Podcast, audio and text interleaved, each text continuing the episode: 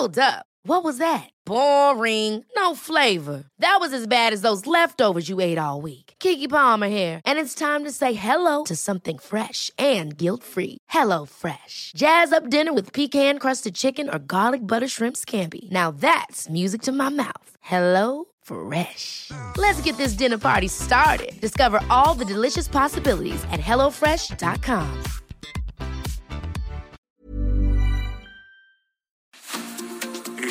Media Group presenta la información y el entretenimiento que usted necesita para estar enterado, también en su descanso. Informativo El Heraldo Fin de Semana, con Sofía García y Alejandro Sánchez, por El Heraldo Radio, con la H que sí suena y ahora también se escucha.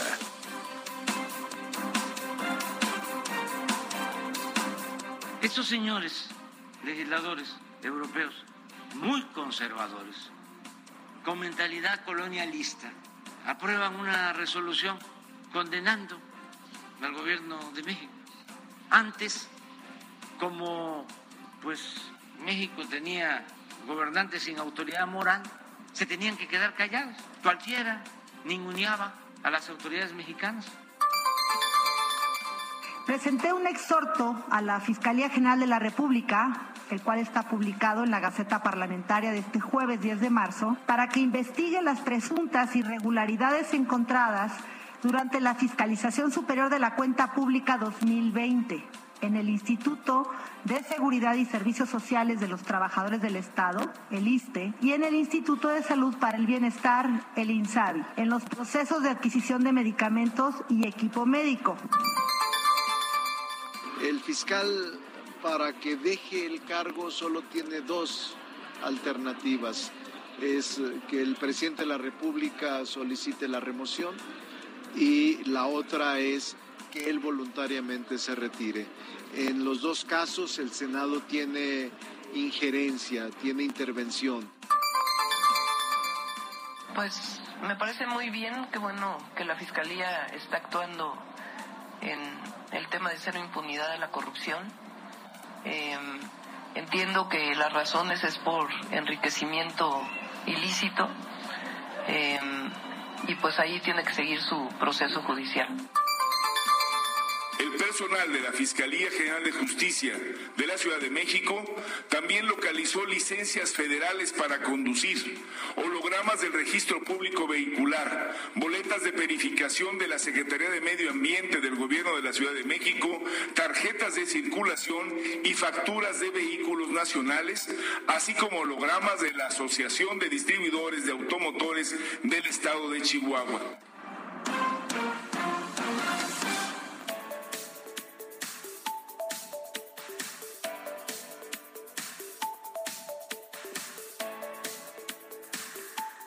Hola, ¿qué tal? Muy buenos días. Son las 7 de la mañana con dos minutos en este domingo 13 de marzo. Bienvenidos a los micrófonos del informativo fin de semana. Gracias por estar con nosotros este día. Quédese porque vamos a estar aquí con usted todos juntos hasta las 10 de la mañana. Recuerde que estamos a nivel nacional, de punta a punta, en todo el país y más allá de las fronteras. Yo soy Sofía García y me da mucho gusto saludarte, Alex Sánchez. ¿Cómo estás? Buen día. Hola, Sofía. Muy buenos días a ti y a todos los que nos escuchan a lo largo y ancho del país. Bueno, después de ahogado el niño a tapar el pozo, ¿verdad? Ahora yo ni quiero hablar, yo ni quiero hablar porque no me fue. Espectacular operativo que se vivió en los partidos de fútbol ayer, tanto en la Ciudad de México como en Guadalajara, allá en Jalisco, donde se vivió el clásico de clásicos, Chivas América 0-0. 0-0, por cierto, ¿ah? para los americanistas y bueno, también los de Chivas allá en Jalisco. Todo bien, todo tranquilo. Además, ¿no? Creo que los niños fueron los protagonistas en esta ocasión en el, en el estadio. Cuéntanos por qué porque, bueno, pues estuvieron en donde estaban pues generalmente las barras, ¿no? Ahora llevaron a niños, a niñas que estaban ahí de parte de la Fundación de, de Vergara, de Fundación Jorge Vergara, y estuvieron ahí los niños ahora haciendo, bueno, pues quienes estaban protagonizando eh, a los aficionados, ¿no? Y creo que bueno, fue una buena, una buena decisión. Por lo menos una señal y una representación de paz sobre o después de una semana de los acontecimientos violentos que se vivieron allá en Querétaro y tenían que pues tanto las autoridades deportivas como los representantes de los clubes de fútbol pues mandar una señal de esta índole y qué bueno que pues que lo hicieron, que tarde pero seguro. Sí, es como lento pero seguro, ¿no? Es... Ahora, también hay que reconocerlo, la verdad, aquí en, en, la, en la Ciudad de México, cuando eran partidos como el de Cruz Azul Pumas, Pumas América, Pumas, eh, digo Pumas, Pumas, eh, América Chivas, ese tipo de partidos había muy buen Fíjate que durante el transcurso de, la semana en la conferencia mañanera habitual del presidente de la República, pues no se, no se quedaba atrás el presidente y hacía uso de la voz en torno a este tema y decía algo que sí me consta, que decía es que las autoridades políticas tienen que intervenir desde antes de los partidos de fútbol.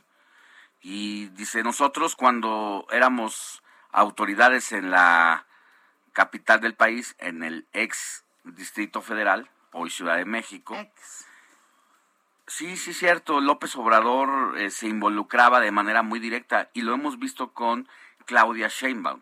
Que cada que hay un partido mm, América Puma, ya lo hemos dicho aquí, nos queda ella, ella interviene, muchas veces ha ido al estadio de fútbol para organizar la seguridad, para evitar que se salga de control esta pasión exacerbada por parte de la afición, pero sobre todo de las barras, y hay una especie incluso en el estadio de encapsulamiento. Sí, a las barras. Donde están rodeadas, están sitiadas por, eh, sin involucrarse de manera directa en su movilidad, porque pueden ir al sanitario, pueden comprar sus cervezas, es decir, no hay ninguna violación a sus derechos, a sus cueritos con sal y limón.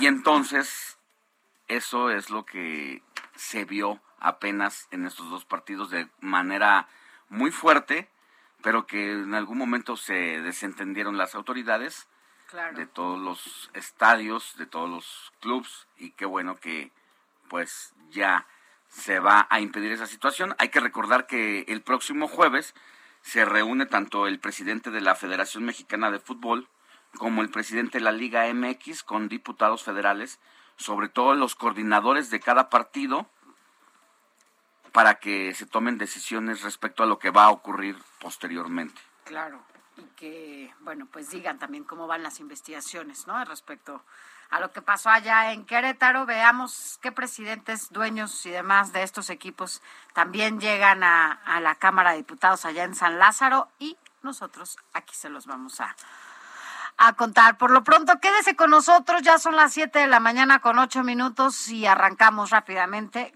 con un resumen de noticias. Informativo El Heraldo Fin de Semana. Lo más importante en resumen. El presidente de la Junta de Coordinación Política del Senado, Ricardo Monreal, convocó a los diputados del Parlamento Europeo a un encuentro de alto nivel para informarles sobre la situación de seguridad para defensores de derechos humanos y periodistas en México. Mira qué respuesta tan distinta, ¿no? O sea, un poco para que les haga saber cuál es la situación real que se vive en México con una reunión entre legisladores y no mandándole una carta de parlamento a parlamento con una víscera. Eso por un lado, pero por el otro también nos hace falta conocer el tono enfático de Ricardo Monreal, presidente de la Junta de Coordinación Política del Senado de la República. ¿Qué opina de la manera en que el presidente de la República, Andrés Manuel López Obrador, se refirió a pues los eurodiputados, porque si hay un parlamento que es el que se encarga de cuidar precisamente todo el tema de la diplomacia, no es la Cámara de Diputados, es el Senado de la República. Entonces también hace falta conocer qué opina Ricardo Monreal de el tono con que el presidente López Obrador se refirió a estos eurodiputados. En más información, el presidente Andrés Manuel López Obrador visitó este sábado la presa Peñitas de la Comisión Federal de Electricidad para supervisar los trabajos de rehabilitación en la misma, donde estuvo acompañado por el embajador de los Estados Unidos en México, Ken Salazar, y el secretario de Relaciones Exteriores, Marcelo Ebrard, quien pues tampoco se ha referido a este tema tan polémico que es la, la respuesta por parte de López Obrador a los eurodiputados que lo criticaban de la inseguridad y de cómo viven los periodistas mexicanos aquí en pues nuestro es país. Que como no sabía nada de la carta, a lo mejor por eso tampoco. Pues sí. pobre. No, bueno. Vámonos a más información. La Secretaría de Salud informó que en las últimas 24 horas se sumaron 6.352 nuevos contagios de COVID-19, así como 203 muertes a causa de esta enfermedad, con lo que México llega a un acumulado de 5.605.636 casos confirmados y 321.054 personas fallecidas. En más información, el coordinador del PRI en la Cámara de Diputados, Rubén Moreira, advirtió que la bancada de Morena debe presentar una nueva propuesta de la iniciativa de reforma eléctrica. De lo contrario, no contará con el voto priista para su aprobación. Hay que recordar que especialistas y no especialistas tienen la mira puesta sobre el revolucionario institucional porque de ellos depende si pasa o no el proyecto de López Obrador en torno a darle todas las facultades, prácticamente la última decisión a la Comisión Federal de Electricidad en cuanto a la producción y distribución de este servicio. En más información, la jefa de gobierno de la Ciudad de México, Claudia Sheinbaum, celebró la detención de Nelson Francisco N., hermano del exdelegado de Coyoacán y exdiputado del PT, Mauricio Toledo, quien es acusado de enriquecimiento ilícito y destacó el trabajo realizado por la Fiscalía Capitalina, así lo dijo la jefa de gobierno. Pues me parece muy bien, qué bueno que la Fiscalía está actuando en el tema de cero impunidad a la corrupción. Em, entiendo que las razones es por enriquecimiento ilícito em, y pues ahí tiene que seguir su proceso judicial. En información de los estados, la Fiscalía General de Quintana Roo informó que un empresario canadiense murió asesinado este sábado a bordo de su automóvil en la carretera federal Cancún, Playa del Carmen, hechos por los cuales dos personas fueron detenidas y ya está la Secretaría de Seguridad Federal investigando esta situación. Hay que recordar que hace unas semanas también fueron ejecutados dos canadienses mientras comían en un restaurante allá. Y esa situación reveló que hay una mafia canadiense que tiene involucramiento con la distribución de las drogas. Y esta situación alerta nuevamente a la justicia nacional. La Secretaría de Protección Civil de Veracruz reportó este sábado afectaciones en al menos 15 municipios de la entidad debido a los efectos del Frente Frío número 35 que provocó pues fuertes rachas de viento, aunque aclaró que no se registraron personas afectadas. En temas internacionales, el gobierno de Ucrania denunció un ataque ruso contra una instalación militar a 20 kilómetros de la frontera con Polonia. Esto durante las primeras horas de este domingo y que ha dejado hasta el momento un saldo de 35 muertos y 134 heridos. La Agencia de las Naciones Unidas para los Refugiados, la ACNUR, dio a conocer que la cifra de ucranianos que han huido de su país a consecuencia de la invasión rusa se elevó este fin de semana a 2.69 millones quienes han sido recibidos principalmente por países como Polonia, Hungría, Rumania, Eslovaquia y Bielorrusia.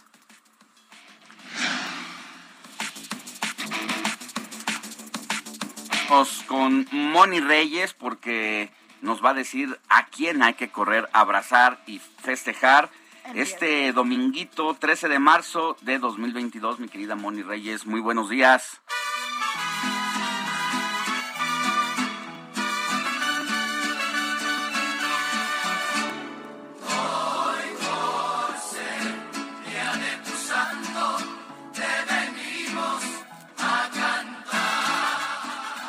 Así comenzamos la mañana, Alex, Sofi, amigos. Hoy es 13 de marzo y ¿saben de quién es cumple y santo? Porque yo tengo una prima que hoy cumple años. De Cristina. Hoy es Santa Cristina. ¿Cómo ven? A Cristina Mieres le mandamos un abrazo muy fuerte, que es nuestra, directora, nuestra jefa y quien ha hecho que Gastrolab sea uno de los portales de la vida culinaria más leído en todo el país, mi querida Moni. Eso es totalmente cierto, Gastrolab. Me encanta leerlo y escucharlo y verlo. Muchas felicidades a quien lleve por nombre Cristina, pues les platico.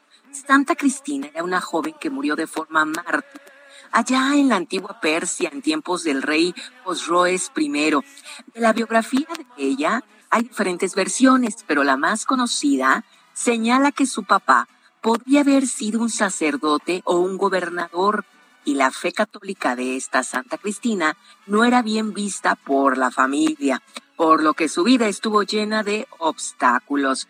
Fíjense que fue denunciada por su propio progenitor ante el emperador. Fue encerrada en una celda durante meses, aguantando sesiones de tortura de todos sus verdugos. El calvario que infligieron a Cristina provocó que cayera gravemente enferma, algo que desembocó en una delicada salud que para Cristina iba a sentenciar su futura muerte.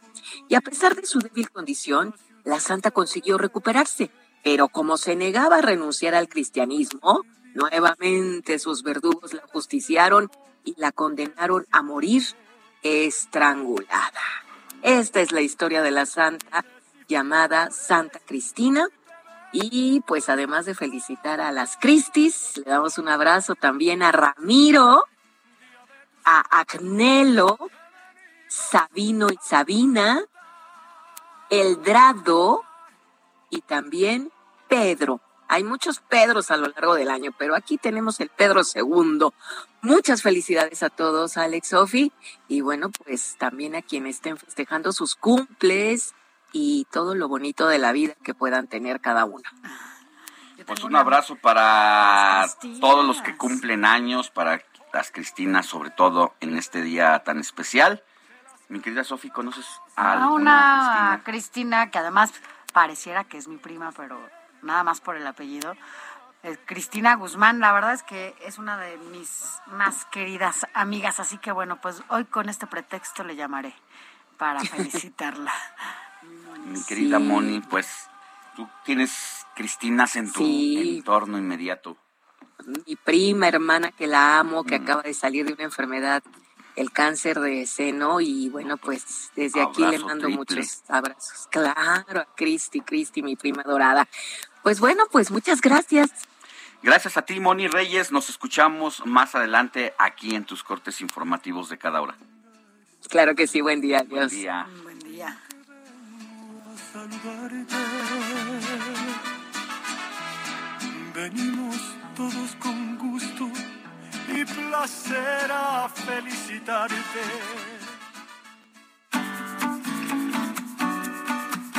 Escríbanos o mándenos un mensaje de voz al WhatsApp del informativo fin de semana 5591 63 5119. Son las 7 de la mañana con 18 minutos y es momento de ir también a un adelantito de lo más importante que tendremos en los deportes el día de hoy. Que vaya, que platicaremos más adelante de todo lo que ha ocurrido. Roberto Martínez, tú tienes toda la información. Buenos días.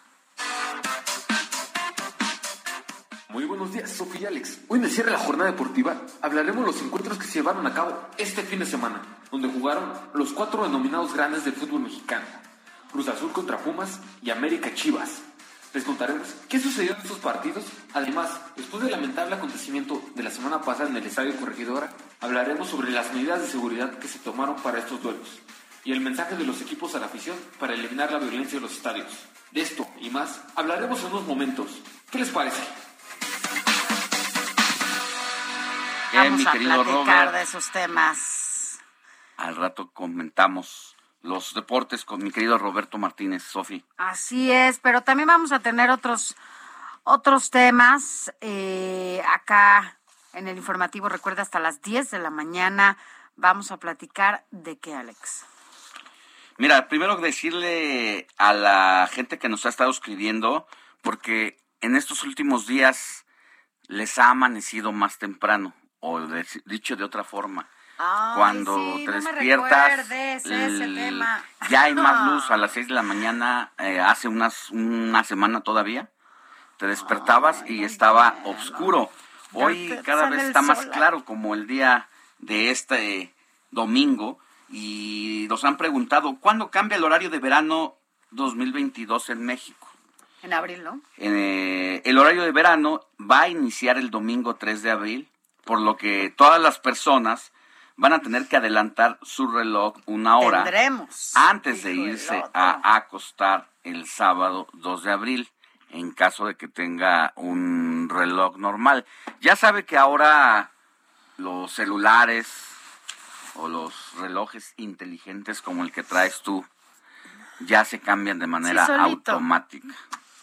Pero, Pero- no, la verdad es que yo no soy feliz con ese horario, por alguna razón. Digo, es lo mismo, ¿no? Pero el solo hecho de pensar que tienes que adelantarlo y que te vas a parar más temprano, no. no. No, no. Vamos a perder, dicen muchos, una hora porque esa hora que adelantas, pues es la hora que menos duermes, ¿no? Pero se supone que en teoría puedes dormirte más temprano, ¿no? Personas como usted que nos escucha ya a estas horas, yo no sé si esté trabajando, si vaya en el auto o esté corriendo en este momento, pero si ya no está escuchando ahorita es porque se despierta muy temprano. Entonces ahí prácticamente se pierde una hora de sueño, ¿no? Porque si te vas a dormir a las 12 de la noche y te despiertas a las 6, en realidad te vas a despertar a las 5. Mira, eh, ahorita con lo que estás diciendo, nos dice Juan Guevara que allá en Estados Unidos ya cambió el horario. Ellos ya están en el horario de verano, es decir, que ya están una hora más adelante. Así que bueno, pues ya empezaron estos movimientos de los horarios. Y bueno, ha sido todo un debate precisamente como el que tú estás poniendo en la mesa, que si te es favorable o no te es favorable para las autoridades que desde, si no me equivoco, desde el gobierno de Ernesto Cedillo, en 1996, productor, eh, se implementó este programa con la idea de ahorrar combustible, de ahorrar Luz. energía para que esa luz se pueda aprovechar un poquito más. Pero ha sido todo un debate, no solamente de México, ¿eh? Ya. sino de en el mundo. Y en el gobierno de López Obrador se había dicho que se iba a, A modificar ese horario, sin embargo, hasta ahora, en el cuarto año ya de gobierno del presidente de la República, No, pues no sigue, nada. sigue y difícilmente veo que se modifique en los dos años que le quedan. No, y además también hay que decirlo que esto del horario, además, repercute en otras cosas, ¿no? En las bolsas, o sea, son muchas cosas las que la verdad... eh, bolsas? En las bolsas internacionales, Ay, en las bolsas del mercado, en las bolsas eh, financieras, económicas y demás, en lo que tiene que ver, pero bueno, pues finalmente, como dices, siempre es un debate, porque al final, ok, no prendes la luz más temprano porque ya tienes luz, ¿no? Así es. la luz del sol. Pero en la noche, pues la tienes que prender antes. Entonces, bueno, pues quién sabe, es un debate. Pero bueno, cuéntenos, ¿usted es feliz con este horario que viene? ¿Nos faltan cuánto? ¿Qué día es hoy? Die- 13. El 3 de abril cambia O sea, el horario. Tres semanas. Tres semanas. exactamente. Dentro de tres domingos Ya vamos a estar más. vamos a, vamos a llegar un oscuro. nuevo horario. Vamos a llegar aquí a las seis de la mañana. Como siempre. como siempre. Usted no crea que no llegamos a las 6 de la mañana. Pero bueno, pues ahora vamos a llegar a las 5.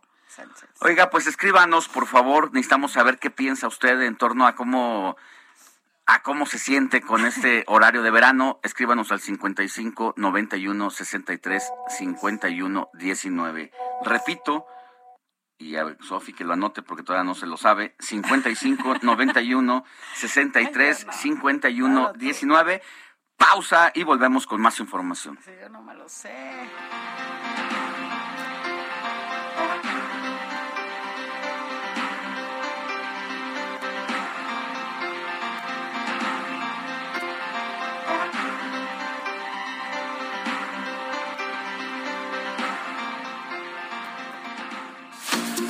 La noticia no descansa. Usted necesita estar bien informado también el fin de semana. Esto es Informativo El Heraldo Fin de Semana. Informativo Heraldo Fin de Semana. Regresamos. México salió de la lista de países de alto riesgo por COVID-19 emitida por el gobierno de Alemania a partir del pasado 3 de marzo de 2022. Así lo dijo el Robert Koch Institute, el cual, a través de un comunicado oficial, detalló que dicha resolución se dio al considerar que la variante Omicron, si bien resulta más contagiosa, también ha demostrado menor capacidad para desarrollar síntomas graves del coronavirus. De esa manera, las y los viajeros ya no tienen que cumplir la cuarentena obligatoria de 10 días a su ingreso al país europeo. Sin embargo, el vocero del Ministerio de Salud, Andreas Defner, dice que las personas mayores de 12 años aún deberán cumplir la obligación de presentar un certificado de vacunación o bien un test negativo. Algunas otras naciones latinoamericanas contempladas para esta nueva medida son Brasil, Chile, Costa Rica, Guatemala, Paraguay, Uruguay y Venezuela. También se consideraron países europeos como Lituania, Finlandia y Francia, asiáticos como Vietnam, Japón, Corea del Sur, entre otros.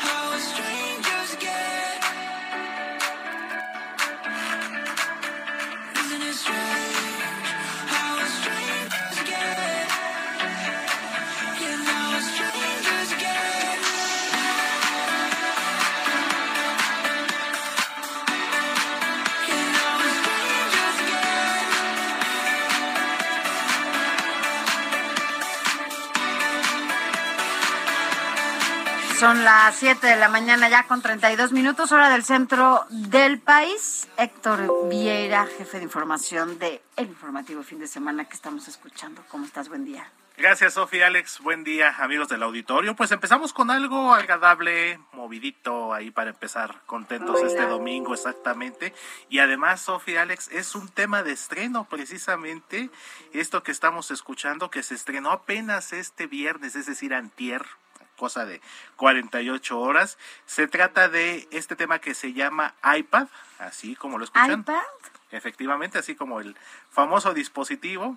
Y esto corre a cargo del dúo estadounidense, exactamente, mi querida Sophie, eh, de Smokers este tema que marca el regreso de este dúo de cantantes, compositores, productores, que después de una pausa de dos años regresa precisamente con este sencillo y que como les comento se estrenó el pasado viernes 11 de marzo. Un 2022, estos casi tres meses que llevamos ya de este año, bastante movidito en materia musical, con muchos estrenos en Sí. español, en inglés, algunos regresos eh, latinos como los hemos presentado, Ricky Martin, eh, Pedro Capó, eh, en el caso de Chainsmokers, Dua Lipa, o sea que 2022 está pintando Sofi para ser un año bastante eh, variado, bastante surtido en materia musical y con este tema iPad de Chainsmokers no es la excepción. Bueno, pues Así el estreno de esta semana. Nunca hubiera imaginado que se le iban a poner una, can- a una canción así, ¿no? Exactamente. Me quedé, me acuerdo, me quedé con el celular de los Tigres del Norte, pero no propiamente O con que el, o especificara con marca. el Viper de Merenglás. El Viper, por Sí, supuesto, mi querido Alex, sí, por supuesto, Merenglás de los eh, grandes referentes de la música latina. Oye, Diego, Diego va a decir Viper, ¿qué es el Viper? El Viper. Ni, siquiera supiste Diego que era el es Viper. nuestro colaborador más, Exactamente, Más joven. más y joven. más Creo que apenas acaba de dejar los pañales, mi querido Diego, Diego, pero pero ya está aquí. Le dices Viper y Diego. mm, entonces- ¿Qué es el Viper? Ni conoce el Viper. ¿Sí te acuerdas del Viper? ¿Sí, sí- sí tienes esa referencia, mi Diego, o no, de lo que era el famoso Viper? Era ¿Ya un, ves? para todos los, la nueva generación que nos está escuchando en este momento, ¿te era un Dispositivo para donde tú hablabas a una operadora, había una persona que te contestaba y le decías, oiga, quiero eh, a- mandar un mensaje al Viper em, cuando mandaban 52 los 35 mensajes de amor. 17 y dígale que la espero mañana a las 10 de la mañana en Para desayunar. el lugar de siempre. Que la amo, que la quiero, que la te extraño. llegaba Ah, y te bueno. vibraba, lo traías en el cinturón y te vibraba el Viper. Exactamente, que hasta- que- Por eso se llamaba Viper. Por el... Era el comercial muy famoso que decía, tírame un bipazo, justamente. Tírame un bipazo. Salió, como bien lo dices, eh, Alex, esta canción de Merenglás, el Viper, y bastante buena, bastante movidita. También cuando tuvo el merengue su auge con estos exponentes. De hecho, Pues es que lo trajeron a México de. República Dominicana para nuestro país. que de hecho uno de los integrantes originales de Merenglás, y la memoria no me falla, A ver, pon la de Viper. Roberto A ver si la Fortunato. encuentras por que salió de Merenglás para después hacer su propio grupo que se llamaba Caché Bandaza, bastante bueno también, lamentablemente él falleció hace hace que tú tenías un programa musical. Hay más o en menos, mi querida Sofi. De hecho, tuvimos precisamente la oportunidad de ver. Tuvimos precisamente la oportunidad de ver en vivo a Merenglás. Eh, seguramente lo ubicas, mi querido Alex, por el rumbo, el famoso salón, creo que ya no existe, si mal no recuerdo, el Rayo, allá por el rumbo de Allá en Avenida Iztapalapa, y Tasqueña. en Avenida Tasqueña y Ermita, Ermita. Avenida Ermita Iztapalapa, casi con el Rayo. Era un, pues un centro de espectáculos donde principalmente tocaban grupos eh, de Merengue, música salsa. regional ¿Ah, y sí? merengue y salsa. Porque en ese tiempo el merengue estaba rompiendo. La banda, como tal, la sinaloense, perdón, Salud. apenas comenzaba a escucharse. Eh, realmente los las bandas fuertes en ese momento era la banda Machos y La banda Maguey, La la, banda banda Maguey. 15 Cuisillos ya empezaba. Cuisillos Algo que distinguía precisamente a las bandas eh, Alex Sofi, que en aquel entonces, estamos hablando del auge de la música grupera en la década de los noventas precisamente, que las bandas de esa época, eh, no sé si estén de acuerdo conmigo, tú las distinguías precisamente por el tono, por los instrumentos, por el bajeo, y tú escuchabas la entrada de una canción y ya identificabas la banda. Machos, la culebra, eh, Cuarto Bueno, por las nachas, Doña después- Juana, todo ese tipo de canciones, Es tenían su propio estilo y su propia tonada. Desafortunadamente, algo que pasa con las bandas actuales es que todas se oyen igual. Escuchas una arrolladora, escuchas una MS, escuchas un recodo incluso, ya se oyen igual. Ya El igual. recodo, por ejemplo, yo considero que la mejor etapa del recodo fue precisamente cuando Julio Preciado era su vocalista. Estamos hablando igual finales, mediados finales de la década de ¿Sabes los? 90s. También en estos años em, apareció la, mi banda El Mexicano, que era un grupo de cuatro integrantes que no eran propiamente la banda tradicional sinaloense, sino que tenían adaptaciones electrónicas. Electrónicas, y eso lo distinguía sobre la banda tradicional, que eran 20 elementos con su música los y trombos, sus las instrumentos tubas, de, tambores, trompetas. de viento, ¿no? Exactamente. Sí, de hecho, a la banda, a mi banda el mexicano se le considera eh, como un género de electrobanda, precisamente con temas como el rayito, digo, como el ramito de Ramito de violetas, eh, ¿qué le pasa a Lupita? Que bueno, ese es un cover de un son cubano ya muy antiguo, el baile del caballito, por supuesto. O sea, Claro, también nos pusieron a bailar, aunque se enoje tu mamá, exactamente.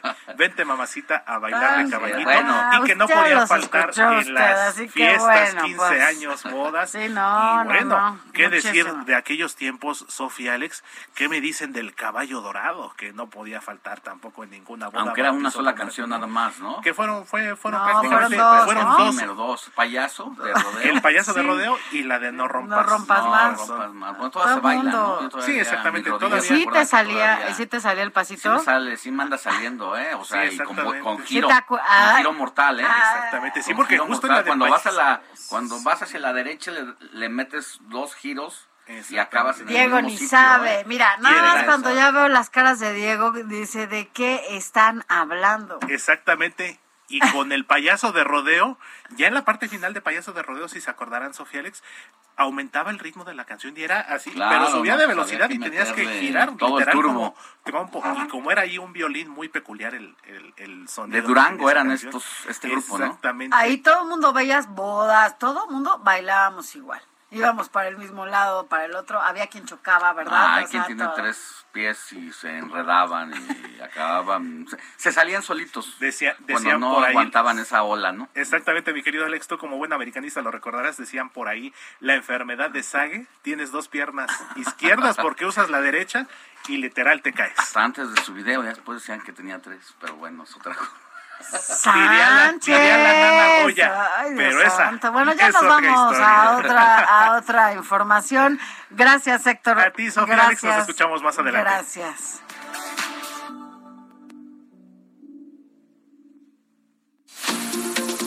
Informativo El Heraldo fin de semana con Sofía García y Alejandro Sánchez. Síganos.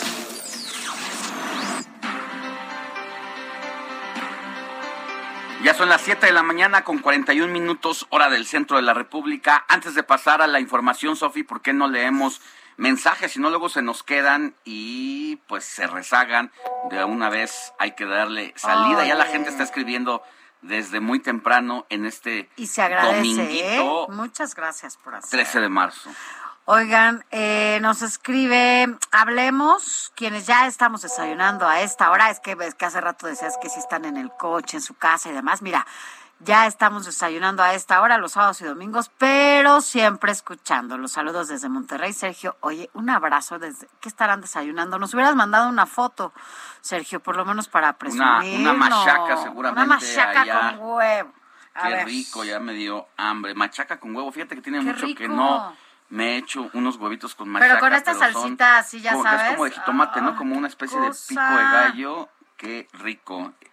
Sergio, un abrazo a ti que nos escuchas allá en el Heraldo, a- en Heraldo, en Monterrey. Mi querido productor, la estación allá es En Monterrey. 92.1 FM. 99.7. 99.7 de FM que nos escuchan allá En en, la capital de Nuevo León y la área conurbana. ¿Quién más nos escribe? ¿Quién más nos escribe? Buen día. El horario de verano implica modificar nuestro organismo biológico. Se ve fácil la diferencia de una hora, pero el cuerpo Ay, no responde de manera inmediata, produce somnolencia, una fatiga imaginaria, incluso la ingesta de alimentos. Ahorro no hay. La luz la debo prender una hora antes para salir a trabajar. Quizás hay más energía solar, pero al final por las noches se tiene que encender. Saludos cordiales, Gabriel Betanz. Bueno, esto con el, cambio de, de horario, pero mira, también dice, buen domingo, Sofía, Alex, eh, muchas bendiciones, gracias. Yo me levanto a las cuatro y media de la mañana, ¿por qué se paran tan temprano? A las cuatro y media. Sí descontrola este horario. Saludos de parte de Juan Carlos Martínez. Pues sí, claro. ¿Y cuánto tiempo? trabajadora. ¿Cuánto se tiempo te tarda? Cuatro y Te- media. te- va a despertar tres y media de la Ajá. mañana. Te has de dormir muy temprano, Juan Carlos. Oye, pero ¿cuánto tiempo tu cuerpo se tarda en, en de verdad asimilar este, este biológicamente. este nuevo horario? Sí se tarda, que yo, yo Bueno, no sé pero- cómo vaya a llegar, eh, te aviso. Pues síganos escribiendo. Ya vamos aquí a Sofi que empieza a hacerle A efecto, sufrir, como bien dice sufrir. Gabriel Betanzos, que su organismo biológico pues empieza a sufrir, a padecer ahí el tormento de saber que tiene que perder una hora. De hecho, ya ahorita todavía tiene sueño, Sofi. Todavía Es que tengo trabaja de lunes a lunes y no ha descansado, pero ya la vamos a mandar de vacaciones previo a la semana a la semana mayor. A Escríbanos por favor al 55 91 63 51 19, repito, 55 91 63 51 19. ¿A usted cómo le toma este nuevo horario de verano? ¿Cree que le sirve? ¿Que no le sirve? ¿Realmente aprovecha esa hora que se adelanta para el consumo de la energía, para aprovechar la luz solar, Si la luz del ahorra, día? o sea, en su recibo se ve reflejado incluso, ¿no? O ¿Tú sea, crees que se vea no, reflejado? pero bueno, llámenos. ¿El WhatsApp cuál es?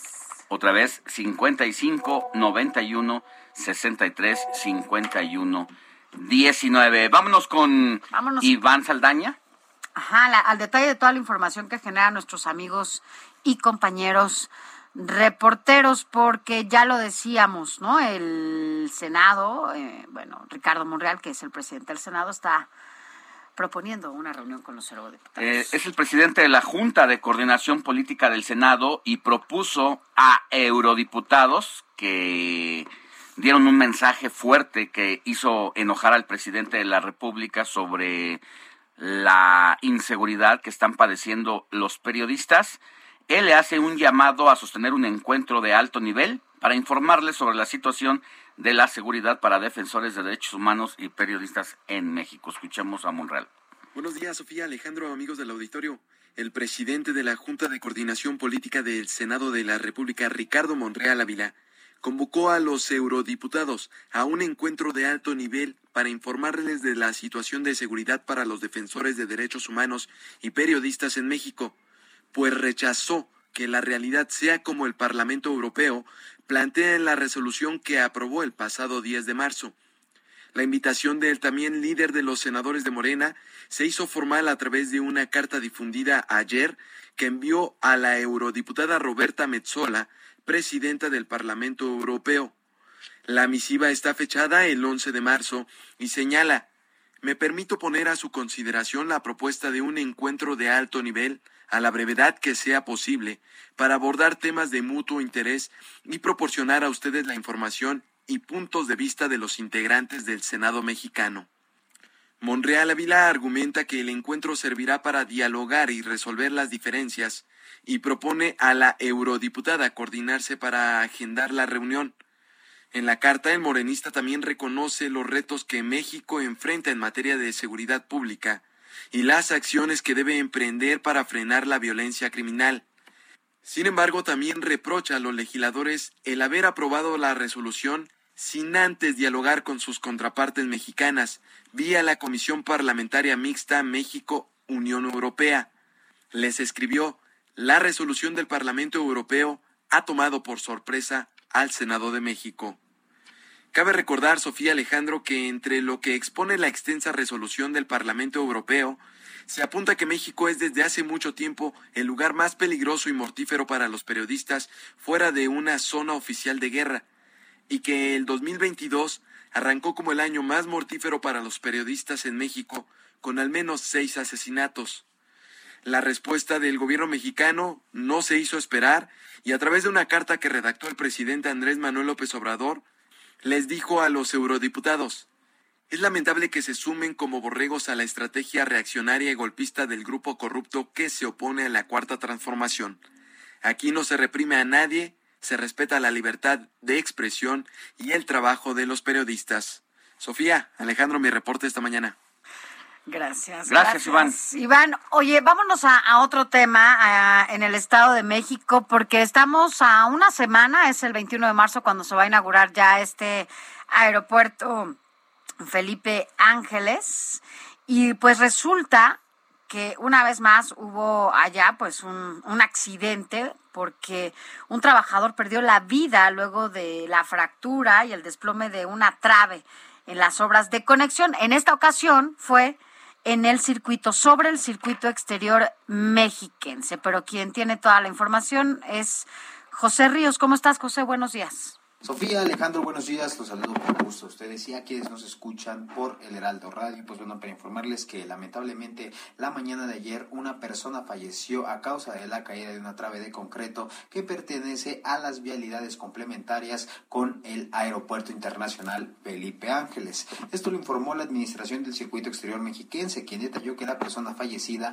correspondía a un trabajador de la construcción, por lo que se activó un protocolo de protección civil para sus compañeros en la obra obra en coordinación con autoridades, mientras que la empresa contratista de estos trabajos brindará apoyo a los deudos. La compañía detalló que la trave que se desplomó pertenecía a los apoyos número 5 y 6 de la Casa 290 de un distribuidor vial que se encuentra en desarrollo en el tramo Lago de Guadalupe Texcoco, además de que se está investigando las causas de esta afectación.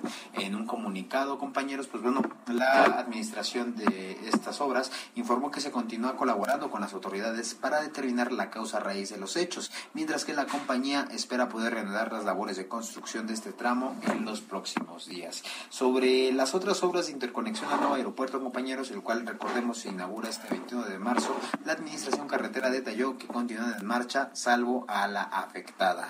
Cabe destacar que con este deceso ya suman dos accidentes fatales con horas relacionadas a la IFA. El pasado ocurrió el 31 de agosto, cuando cinco trabajadores de la construcción perdieron la vida por el desplome de una grúa que cargaba varillas durante la construcción de otro distribuidor vial que conectará al circuito exterior de mexiquense con la vía Morelos, esto en Ecatepec. Este es el informe que les tengo hasta este domingo, compañeros. Buen día. Gracias, José Ríos, nuestro compañero corresponsal allá en el Estado de México. Vamos a cambiar de tema. ¿Usted recuerda el caso del bebé Tadeo? Este que escandalizó y que nos estrujó el corazón porque un bebé de apenas seis meses de nacido que apareció en el bote de basura de un penal allá en el estado de Puebla y que tras este suceso y tras la investigación que hicieron representantes de la sociedad civil para saber qué había pasado con esa criatura y que tras esta profunda investigación que obligó a las autoridades a tomar cartas en el asunto, pues se llegó a la conclusión y se reveló algo muy macabro, que había sido exhumado de un panteón aquí en Iztapalapa, en la Ciudad de México, y que hasta este momento no, se sabe cuál fue realmente el objetivo de que haya sido introducido ese cadáver del bebé Tadeo a el penal y que luego haya aparecido en el bote de la basura.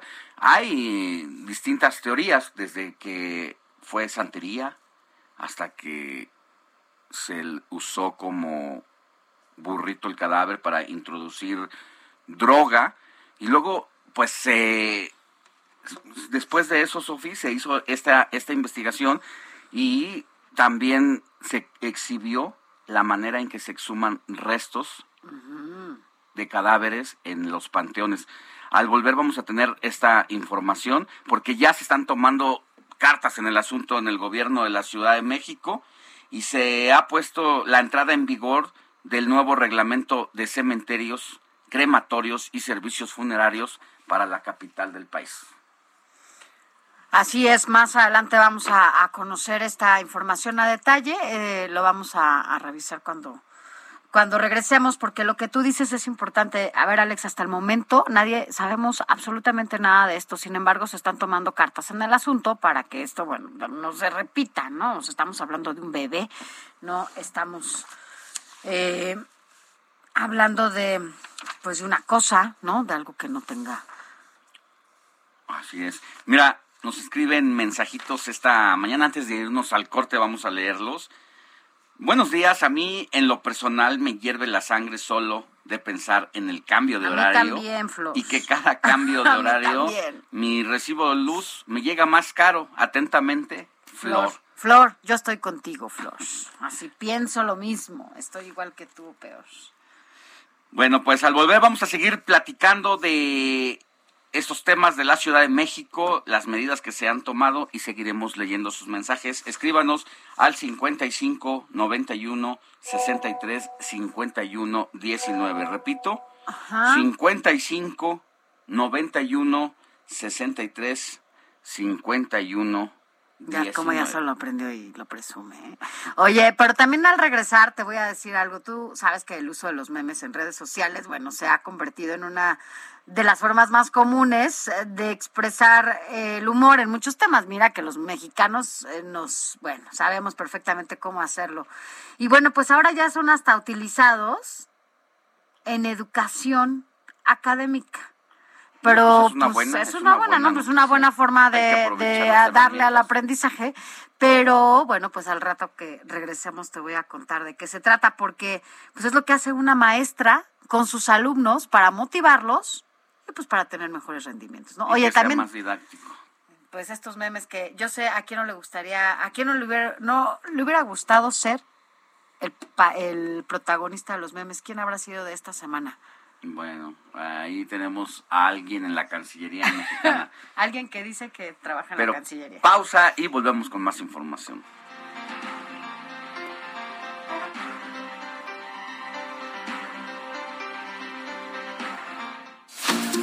La noticia no descansa. Usted necesita estar bien informado también el fin de semana. Esto es Informativo El Heraldo Fin de Semana.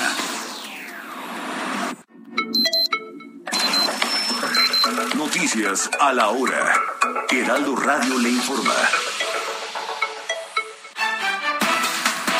Buenos días, 8 de la mañana en punto. Ricardo Monreal Ávila, presidente de la Junta de Coordinación Política del Senado, convocó a los eurodiputados a un encuentro de alto nivel para informarles de la situación de seguridad para defensores de derechos humanos y periodistas en México. Rechazó que la realidad sea como el Parlamento Europeo plantea en la resolución que aprobó el pasado 10 de marzo. Y bueno, ya se lo dimos a conocer hace unos momentos. Un nuevo reglamento de cementerios, crematorios y servicios funerarios en la Ciudad de México entró en vigor en la capital, cuyo objetivo es regular el establecimiento, el funcionamiento, conservación, operación, administración y vigilancia del servicio público de cementerios, tanto civiles como concesionados, incluyendo crematorios, así como los servicios funerarios en la Ciudad de México.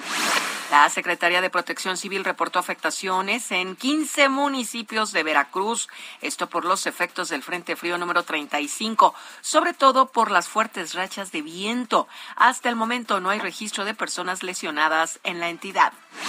Y nuevamente el gobierno de la Ciudad de México pone hoy domingo a disposición de ciclistas y paseantes unidades de RTP para el traslado gratuito con bicicletas. ¿A dónde? Al Aeropuerto Internacional Felipe Ángeles para recorrer un circuito de 24 kilómetros donde conocerán las instalaciones de la base aérea, los museos del Mamut y también el Museo Militar de la Aviación. Los bienes del apartamento que poseía el presidente mexicano Miguel Alemán en París serán puestos a la venta el próximo 23 de marzo. Así lo anunció un comunicado de la Casa de Subastas. Los precios son muy variados y van desde decenas a miles de euros, según el comunicado de prensa. En el orbe, el gobierno del presidente de Estados Unidos, Joe Biden, flexibilizó una controvertida política fronteriza de la era del exmandatario Donald Trump, lo que significa que los niños migrantes no no serán deportados de su país. Rusia bombardeó la mañana de este domingo una base militar del oeste de Ucrania, cercana a la frontera polaca, causando la muerte de 35 personas, mientras sigue estrechándose el cerco de las fuerzas rusas en torno a Kiev.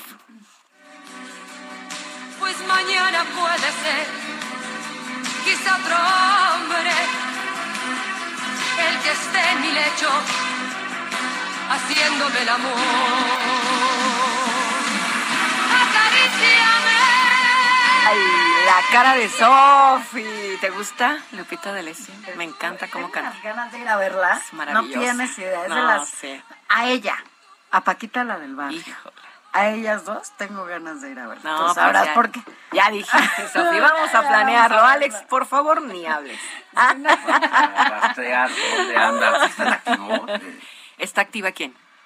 ¿Lupita D'Alessio? Sí, claro, Sí. claro. Ahorita van a escuchar. Digo, no, no mencionamos un concierto, pero por supuesto que lo hay. Después lo No, yo investigamos. sí iba, ¿eh? Pues sí, Lupita D'Alessio va a recibir el premio Leyenda de los Latinamas. Es el máximo galardón en la ceremonia que se celebrará el 21 de abril próximo, Sofía, allá en Las Vegas, en Estados Unidos. Bueno. Por si armamos un sí paquetito. leyenda. Oye, se arma el paquete. Se arma el paquete a ver quién quiera. Ajá. El reconocimiento, este es un reconocimiento que ya recibió José Luis Rodríguez el Puma el año pasado y ahora le pasa la estafeta a la leona dormida. No, ¿Cómo ven? No, ya que se despierte. Ay, Ya queremos leona. verla otra vez. Muy bien. Pues aquí seguimos escuchando. como me entrego yo. ¿Y qué importa que no sepa? 8 de la mañana, cuatro minutos. Gracias por su atención. Recuerden que seguimos aquí en el informativo fin de semana con Sofi y Alex. Les saluda Mónica Reyes. El que esté en mi lecho, haciéndome el amor.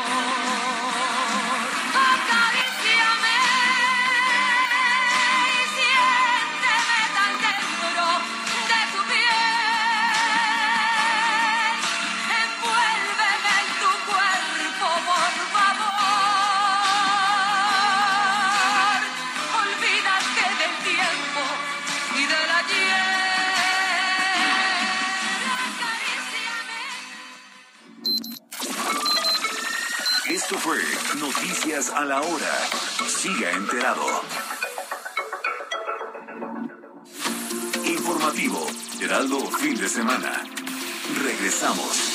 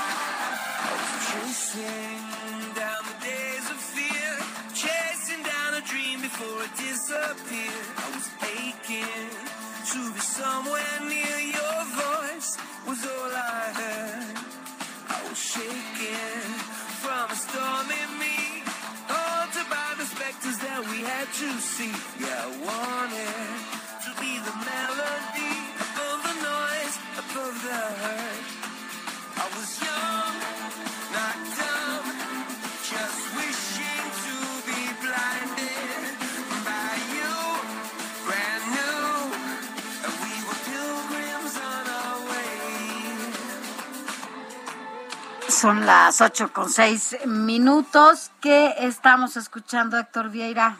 Así es, Sofía Alex, amigos del auditorio, pues otro clásico del rock. Ahora estamos eh, pues festejando y recordando al bajista británico de la banda YouTube, Adam Clayton, porque hoy precisamente está cumpliendo 62 años de edad. Eh, todavía está jovenazo. Es aquí un el muchacho. Adam. Clayton, 62. Ay, está joven. Exactamente, entonces está de manteles largos el día de hoy y precisamente por eso lo estamos recordando con uno de los tantos éxitos que ha tenido YouTube a lo largo de más de 40 años de todos. carrera de esta agrupación eh, irlandesa y que precisamente uno de estos temas es el que estamos escuchando que se trata de, de Miracle en español El Milagro y que este tema forma parte del álbum Song of Innocence canción de la independencia de la inocencia Sí. que fue lanzado en 2014 y bueno eh, Costó trabajo un poquito, Sofía Alex, escoger alguno de los temas, porque digo, son bastantes, son buenos.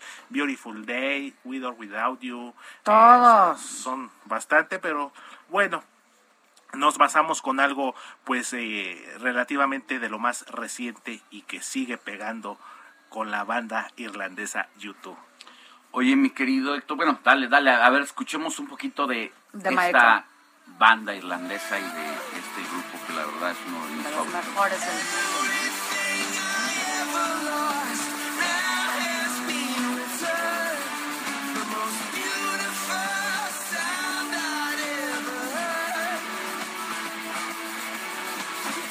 Está pasando, Alex? ¿Qué, qué te dice la gente? Ya son las 8 de la mañana con 8 minutos. Antes de pasar a leer eh, los mensajitos sobre el horario de verano o qué están desayunando, Nos pregunta la gente, ¿cuál es esa canción del Viper?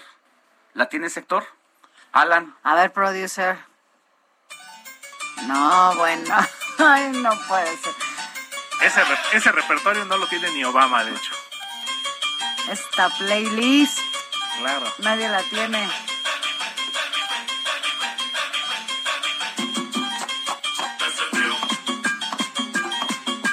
Velo, aquí Héctor Vieira ya está bailando.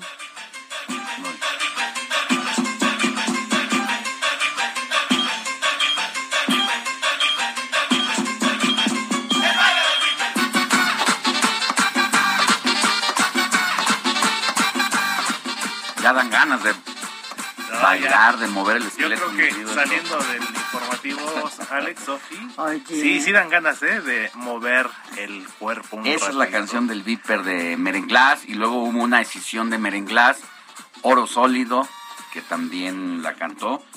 Mi hermano del alma de la infancia, César Rico Zamacona, que llegó a cantar allí en ese grupo musical y por eso la conozco bien. De tan buenos recuerdos para ti entonces, mi querido Muy Alex. buenos Y Como recuerdos. lo comentábamos hace ratito, ¿no? Eh, bueno, los que tuvimos oportunidad de ir a, a bailar allá al rayo, ahí en la Avenida Tláhuac. y había otro lugar, ese tengo Oye, si entendido te bailaba que César, mi querido... Claro. No, además me lo imagino perfecto. ¿Sí? Usted, sí, sí me lo imagino. Ahora, ahora que si les contara con 20 años menos y 30 kilos menos, pues todavía más No, hombre, a gusto la podíamos, eh, la podíamos bailar. Y también había otro lugar donde también se presentaban este tipo de, de grupos, de salsa, de merengue.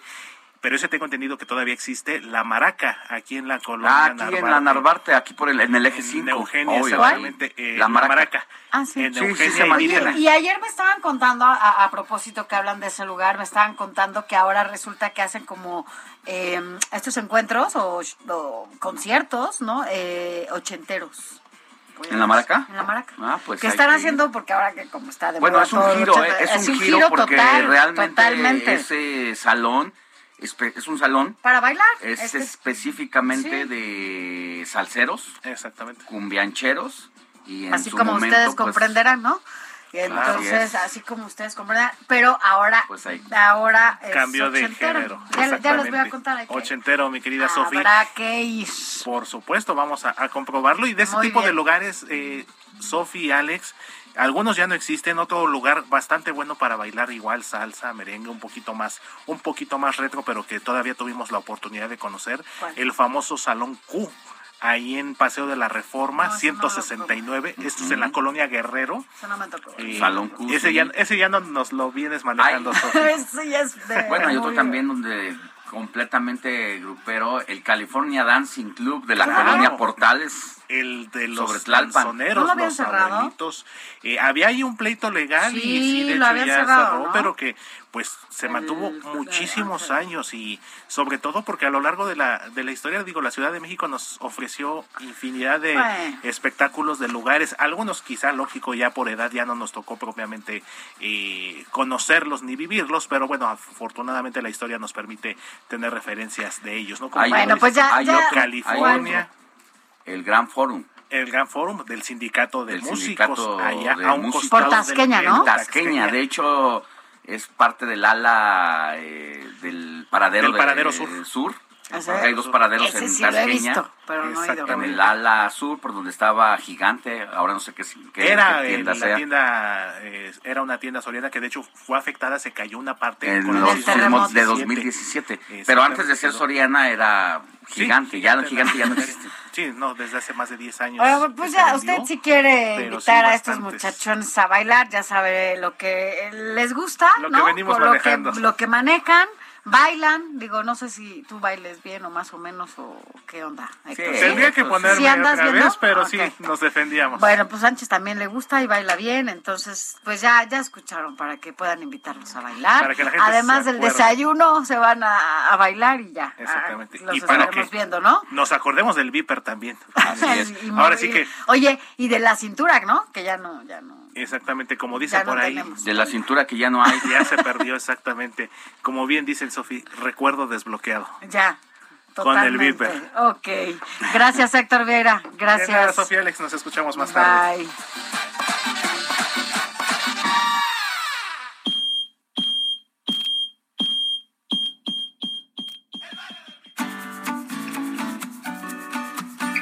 Escríbanos o mándenos un mensaje de voz al WhatsApp del informativo fin de semana 5591 63 5119.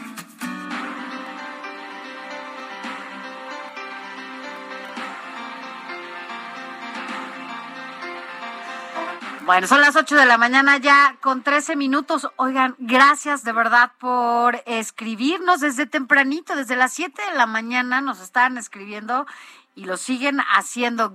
Y lo que sí es que nos están presumiendo su desayuno y yo confieso que tengo mucha Ya. hambre. Traigo mi cafecito, Oye, eso sí, pero tengo hambre, Me- Sánchez. hoy me voy a comer unos chilaquiles, no me importa no. perder la dieta, unos chilaquiles verdes con mucha mejor. crema, queso, A mí cebo- no, unos roda- taquitos rodajas de cebolla cruda, obviamente, y Ajá. dos huevitos estrellados ¿Arriba? bien montaditos allí. Bueno, ¿a qué hora vas a ir para ver si...? Casi. ¿Ahorita ya? Ya casi. Bueno, oye, a mí más bien se me antojan unos taquitos dorados, ¿no? Con cremita, quesito. ¿Lechuga o no lechuga? Lechuga, obviamente, y salsita verde, nada más. Cruda. Obvio. De la cruda. Claro. Oye, dice, buenos días, los felicito por su programa, los escucho todos los fines de semana aquí en Guadalajara. No se ve su programa por televisión abierta, me gustaría saber por qué. Saludos, su amigo Jorge. Es que, bueno, eh, televisión abierta está acá, ¿no? En, No, en el pero- Valle de México, pero lo Pero puede sí ver se puede ver. Ahorita le vamos a decir en... Solo recuerde una cosa. Estamos en televisión solamente los días sábados. Ayer. De 8 a 10 de la mañana. Y sí pasamos allá en Guadalajara. Ahora le voy a dar el, el canal que estamos en televisión de paga a través del 161 de Sky, 151 de 51 Easy, de Easy. pero también hay un canal regional que transmite la señal del Heraldo Media Group y se lo vamos a dar ahora. Ahora Y se lo daremos. Hoy estamos solamente por radio y solamente nos puede seguir, Seguir por streaming a por través de streaming. la camarita en la página del Heraldo de México. www.heraldodemexico.com. Ahí nos puede seguir.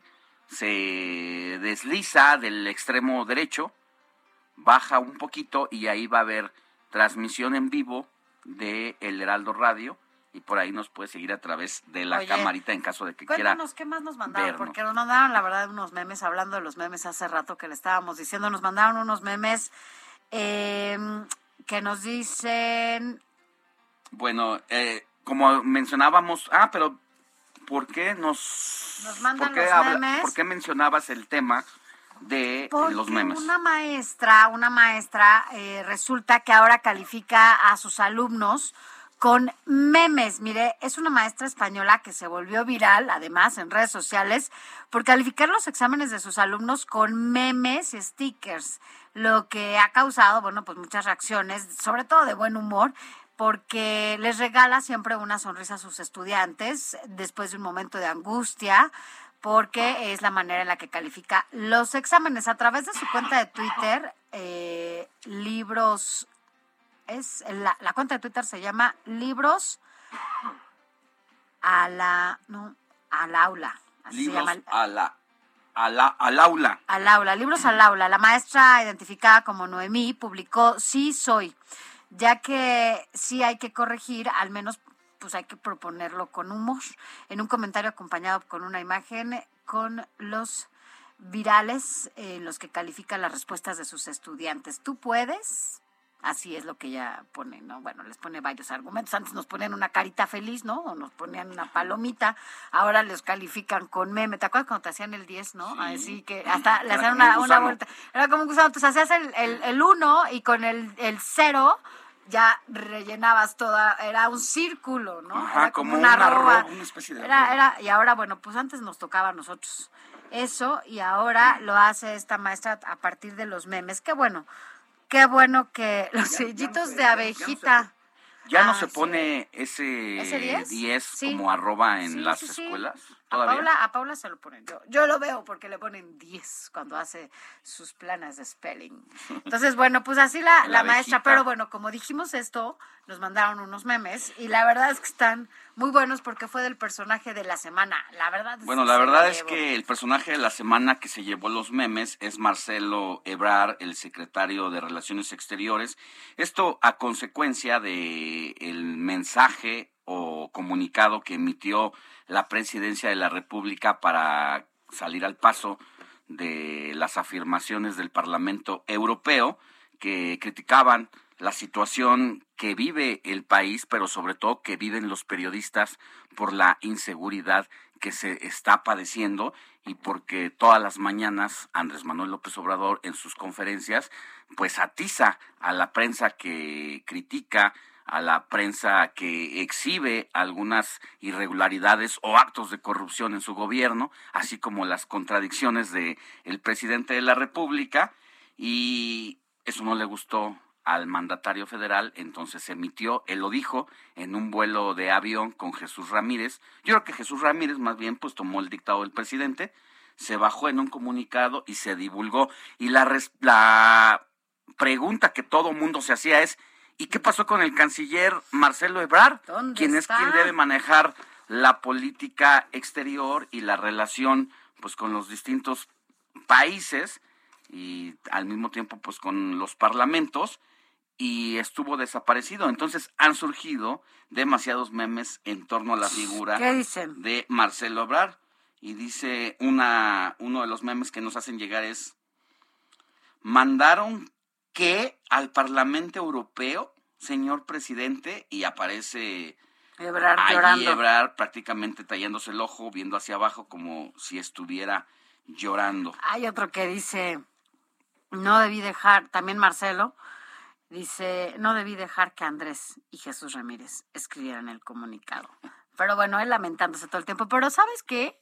Después de estos memes, y creo que quienes, no nos dijeron quién es el que nos manda una foto de su desayuno, son enmoladas, ¿no? Así como tú se te, a ti se te estaban antojando tus chilaquiles, son unas Saludos desde. Oaxaca, desayunando enchiladas y nos mandan aquí, sí, enchiladas de mole con rodajas de cebolla. Se te hizo, Mira, se, le hizo agua a la boca. Se verdad, escuchó. o empanada de amarillo. ¡Ay, qué Es rico! como, como una sincronizada. Como una sincronizada. Yo quiero una, se me antojó. Eh, bueno, yo no Pero sé no si sea Jorge. Alberto Porras, nos dice que a él sí le gusta el horario de verano, el día rinde más. Saludos, no, yo estoy con Flor todavía. Flor, yo te apoyo. Bueno, no- pero si Jorge Alberto Sí, le Porras sabe aprovecharlo, Qué pues qué bueno. Qué No. bueno, ya no solamente Nuestro digamos, WhatsApp. ¿no? 55 91 63 51 19. Escríbanos, nosotros leemos sus mensajitos tal como nos los ponga aquí. 55 91 63 51 19. Oye, vámonos rápidamente a la información que preparan nuestros compañeros reporteros y ya lo adelantabas antes de irnos al corte. Eh, el gobierno de la Ciudad de México, después de lo que pasó en Puebla con este pequeño que fue encontrado en un basurero, eh, un bote de basura allá en un penal de Puebla, bueno, pues acá el gobierno de la Ciudad de México anunció que va a entrar en vigor ya el nuevo reglamento de cementerios, crematorios y servicios funerarios para la capital. Escuchemos a Carlos Navarro. Buenos días, Alejandro y Sofía. Les saludo con gusto a ustedes y al auditorio y les comento que semanas después de lo ocurrido con el cuerpo del bebé Tadeo, que fue exhumado de un panteón en Iztapalapa y después hallado en un penal de Puebla, un nuevo reglamento de cementerios, crematorios y servicios funerarios entró en vigor en la Ciudad de México. El gobierno capitalino informó que tiene por objeto regular el establecimiento, funcionamiento, conservación, operación, administración y vigilancia del servicio público de cementerios, tanto civiles como concesionados. Con el nuevo reglamento, todos los cementerios y crematorios contarán con cámaras de videovigilancia que tendrán conexión directa con el C5 las 24 horas del día, los 365 días del año. También se implementa el sistema de registro de cementerios, crematorios y servicios funerarios, donde se concentra la información relacionada a la recuperación de fosas, criptas, gavetas y nichos en estado de abandono. También contempla el registro de las personas trabajadoras y encargados de cementerios en cualquiera de sus modalidades.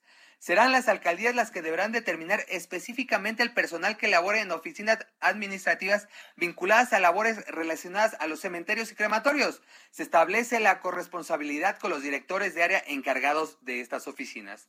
Las personas encargadas de los cementerios y crematorios deberán aprobar un examen de control de confianza y no contar con antecedentes penales, entre otros requisitos. Además, les comento que las infracciones y sanciones a las normas contenidas en el reglamento irán desde una amonestación hasta 4.800 pesos de multa incluso la cancelación definitiva de la autorización o concesión de los cementerios.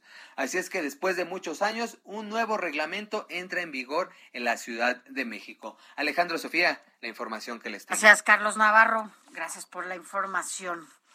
Y vamos a regresar con qué. Son las siete, las 8 de la mañana ya con 23 minutos hora del centro de la República. Ya me estoy adelantando casi al horario de verano, pero más bien al revés, ¿no? Porque nosotros tenemos que adelantar el reloj a partir del domingo 3 de abril. Es decir, ahorita serían las 9 de la mañana con 24 Ah, minutos. sí. Bueno, pero son las 8. aprovechar el- 8.24.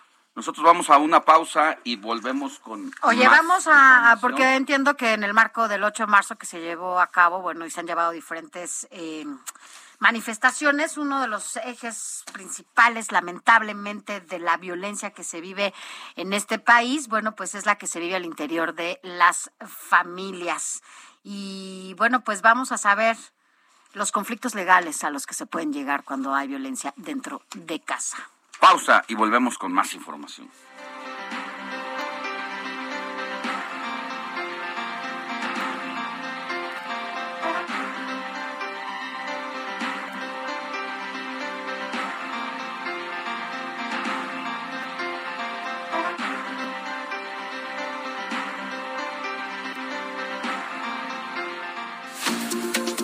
Noticia no descansa. Usted necesita estar bien informado también el fin de semana. Esto es Informativo El Heraldo Fin de Semana.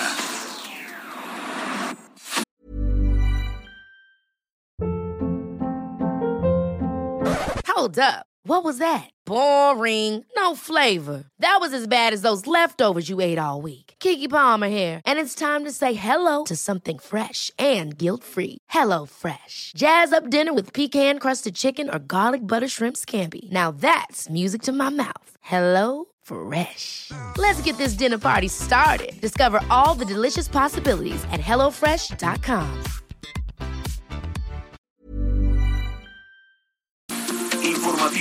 Heraldo Fin de Semana. Regresamos.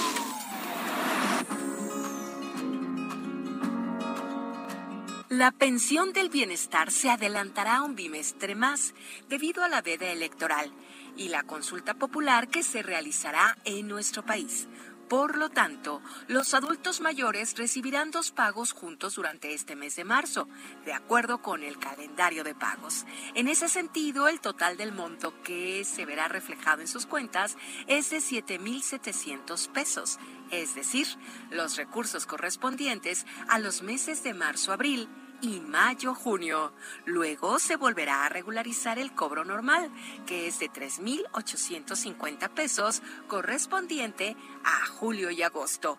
Para consultar el saldo de la tarjeta sin salir de casa, es necesario hacer una llamada telefónica al número 800 9002 000 y presionar la tecla 1. En caso de que no depositen los recursos o no recibas el monto completo, los afectados deberán acceder a la línea Bienestar y poner en orden el problema. Para ello deberás marcar al 800 63 64 26 4. Recordemos que según el presidente de México Andrés Manuel López Obrador, la pensión del bienestar de adultos mayores tendrá un incremento en los próximos años, quienes recibirán 6 mil pesos por parte del gobierno de manera bimestral.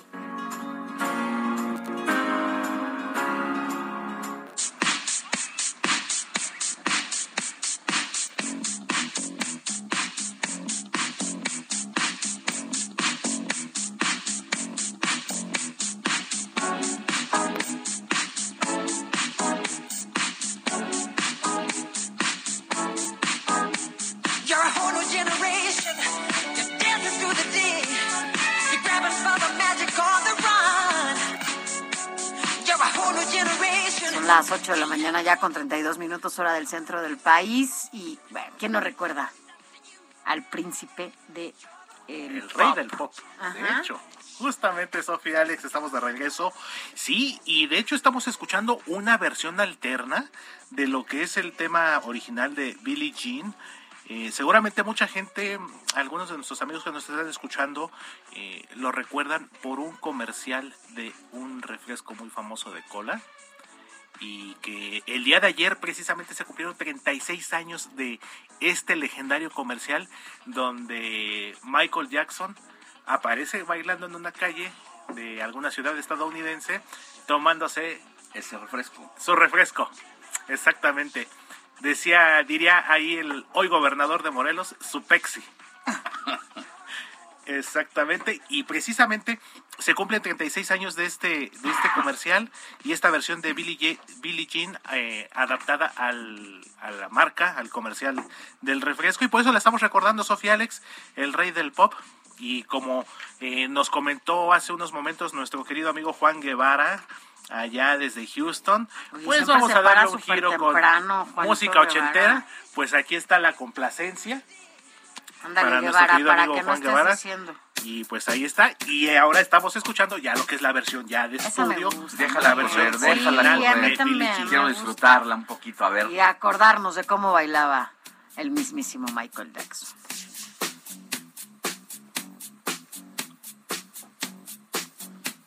Diego no ha de haber conocido a Michael Jackson. No, tampoco dice, mira, ahí viene. Ahí.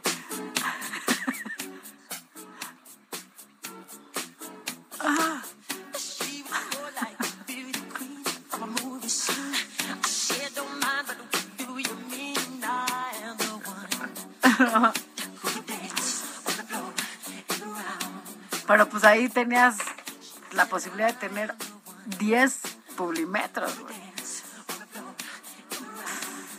Bueno.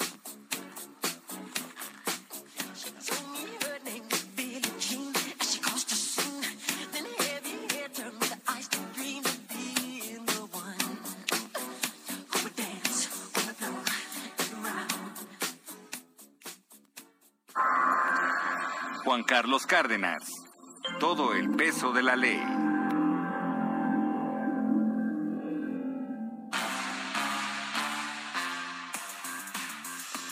Mi querido abogado Juan Carlos Cárdenas, ¿cómo estás? Muy buenos días.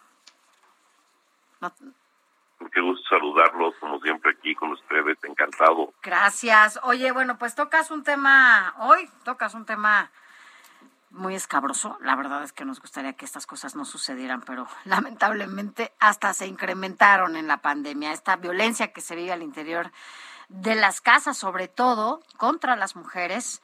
Y bueno, pues es una, una causa que genera muchos conflictos legales.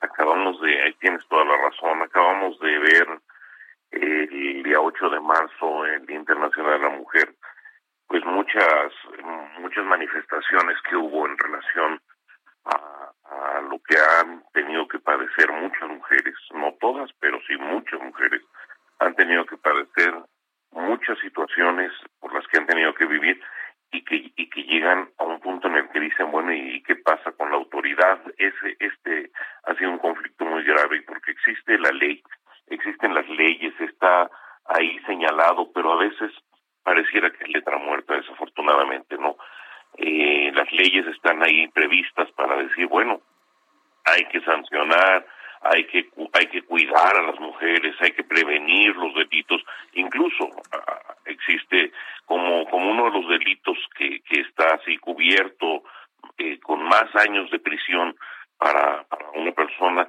es cuando se comete, comete el feminicidio, habla de 50 años de prisión, imagínate, pero sin embargo, bueno, pareciera letra muerta a veces porque esto ocurre pues cuántas veces hasta en las estadísticas aparecen ahí cuántas veces ocurre y sin embargo pues pareciera que, que no pasa en nuestro país y sí pasa. El artículo 343 del, del Código Penal eh, habla de la violencia familiar. La violencia familiar es una situación en la que no solamente están in- inmersas eh, mujeres, sino también niñas, niños, eh, a veces es de los hijos hacia los padres, bueno, también ocurre, ¿no? Eh, pero pero lo más lo más eh, que ocurre o lo, lo, lo que más se, se, se observa es cuando ocurre contra la mujer. Las estadísticas nos hablan de esto y es muchas veces del hombre hacia la mujer, esposo hacia la esposa. En, el, en, el, en la violencia familiar hablamos no solamente de esposos, sino de quienes hayan sido esposos, es decir, de divorciados. Es un delito que se comete con, contra personas que hayan sido personas casadas o concubinos o parientes por consanguinidad o por afinidad. O sea, cualquier persona que haya tenido una relación cercana, de noviazgo incluso, y que cometa actos, por ejemplo, de o conductas de dominio, de control o de agresión física, psicológica, patrimonial, incluso económica contra otro contra otra persona que, que tenga este esta familiaridad puede ser sancionada de cuatro meses de prisión hasta perdón de seis meses de prisión hasta cuatro años de prisión o sea sí tiene una repercusión de, de, de, que nos van a llevar a la cárcel por cometer este tipo de actos. Ahora, embargo, el tema, doctor, no digo doctor, eh, abogado, el tema es que se denuncie para que ah, justo se pueda actuar. De lo contrario, bueno, pues por eso muchas veces eh, estos personajes que son violentos y agresivos, pues no se quedan en casa porque no son denunciados. Evidentemente existen otros factores, el temor, eh, desde que llegas al Ministerio Público, vaya, todo este tipo de cosas. Pero lo que tú nos dices es importante porque las mujeres tienen que estar seguras de que si van y denuncian, si hay un castigo. Sí, claro. No, y además el, el Ministerio Público, pero hay que denunciar, eso, eso es esencial y lo acabas de decir. Si, si no te denuncia, ¿cómo echas a andar la maquinaria también que existe, no? Y la ley, todo lo demás. O sea, lo primero es denunciar. No se queden calladas, no se queden calladas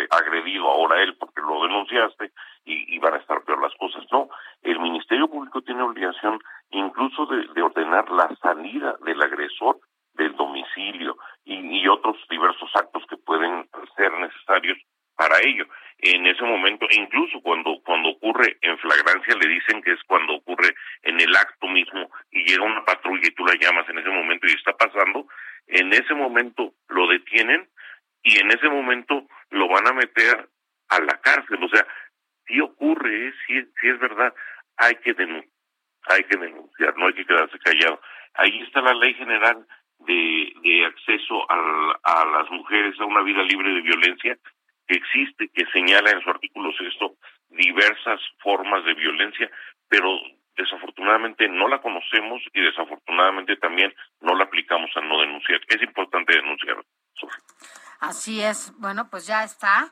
Yo creo que lo principal que tenemos que aprender todas las mujeres es a no tener miedo, a ir a denunciar y que sepamos y estemos tranquilas en ese sentido, porque hay leyes, eh, leyes que nos arropan. El tema es que quienes están, ¿no? Como en este primer contacto, desde los policías hasta el Ministerio Público, sean quienes también nos acompañen y nos, o sea, nos ayuden a que todo esto sea más fácil, ¿no? Para que las denuncias sean este precedente que rompa, ¿no? Y que tengamos esta cultura de, de denuncia para que se puedan, eh, pues, castigar a los culpables y a los violentadores que pareciera muchas veces no le temen a nada porque, por un lado, no se atreven algunas mujeres a hacer una denuncia y por el otro lado, bueno, pues algunas autoridades tampoco hacen lo que les corresponde para que puedan ser castigados, ¿no? Pareciera que no, se ríen. No se, sí, totalmente, que no se dejen que lleven a cabo su denuncia y que y que y que volteen las cosas. El sistema está está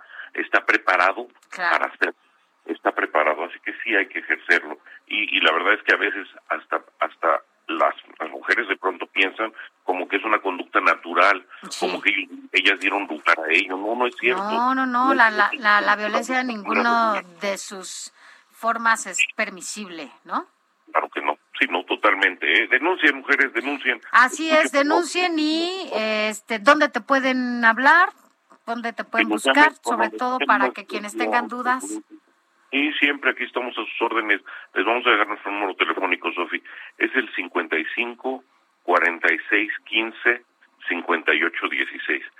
El, el teléfono, se lo repito, 55 46 15 5816. Y esta, esta situación que comentamos no solamente tiene repercusiones penales, sino también tiene repercusiones civiles. Pueden perder la patria potestad las personas que, que ejercen ese tipo de violencia, pues dan lugar a los divorcios naturalmente, dan lugar a otro tipo de sanciones civiles, o sea, también no solamente es materia penal, sino también en materia civil o de reparación de daños, etcétera. Entonces, además de, de las denuncias penales, también existen las, las de materia civil que lleven a cabo las demandas también que se, que, que se requieran, que no se dejen, que no se queden calladas. Ya. Parece que los- Así es, pues ya tienen el teléfono y hay que hacer lo que nos toca de este lado, hacer las denuncias y eh, romper con este miedo. eh, mujeres para que nos atrevamos justo a, a denunciar y a ponerles un alto a todos estos personajes que se atreven a ser violentos con nosotras. Gracias, gracias abogado Juan Carlos Cárdenas, muy buen día. Muy un placer como siempre. Cuídense. nos vemos, nos vemos muy pronto. Muchas Nos hablamos gracias. en 15 días. Chao. Gracias, buen día. Informativo El Heraldo fin de semana con Sofía García y Alejandro Sánchez. Síganos. Ocho de la mañana con 44 minutos, hora del centro de la República. Vámonos a Hidalgo porque nuestro compañero corresponsal José Ignacio García tiene información importante. Adelante, José Ignacio. Elementos de la Secretaría de Seguridad Pública Municipal de Tula aseguraron dos pipas de 10.000 litros de gas cada una abandonadas a la orilla de la carretera Tula-San Ildefonso que presuntamente serían utilizadas para la venta ilegal de hidrocarburo en la región. De acuerdo con el reporte de la Secretaría de Seguridad Pública Municipal, los hechos ocurrieron la madrugada de este domingo durante un operativo efectuado por parte de la Policía Municipal en la colonia El Saus, donde los uniformados hallaron las unidades estacionadas con una capacidad de 10.000 litros cada una. Al lugar arribaron elementos de la Guardia Nacional que resguardaron la zona, mientras que la Fiscalía General de la República abrió la carpeta de investigación para deslindar responsabilidades debido a que el gas fue extraído de forma ilegal por los sujetos desconocidos. Apenas esta semana la FGR aseguró más de 15.000 litros de hidrocarburo robado localizados en un previo y siete personas fueron aprendidas en el municipio de Progreso de Obregón debido a que es una de las zonas más afectadas por el robo de combustible en la entidad. En lo que va del año, en Hidalgo se han asegurado más de 40.000 litros de combustible robado, lo que representa un incremento de aseguramientos de hidrocarburos en distintos operativos implementados. Sin embargo, la entidad se mantiene en primer lugar a nivel nacional en cuanto al número de tomas clandestinas desde 2018, de acuerdo con Petróleos Mexicanos. También la Secretaría de la Defensa Nacional confirmó que operan diferentes organizaciones delictivas en 35 municipios que son los más afectados por el robo y comercialización de hidrocarburos en la entidad, mientras que la Procuraduría General de Justicia del Estado de Hidalgo detectó la presencia del grupo delictivo conocido como el Cártel Hidalgo, en el que existen también operadores de Querétaro y el Estado de México. Es la información que tenemos desde el Estado de Hidalgo. Eduardo Marín y el séptimo arte. Todos tenemos nuestra propia historia. Pero lo que hace que cada una sea diferente no es cómo terminan, sino el lugar donde comienzan.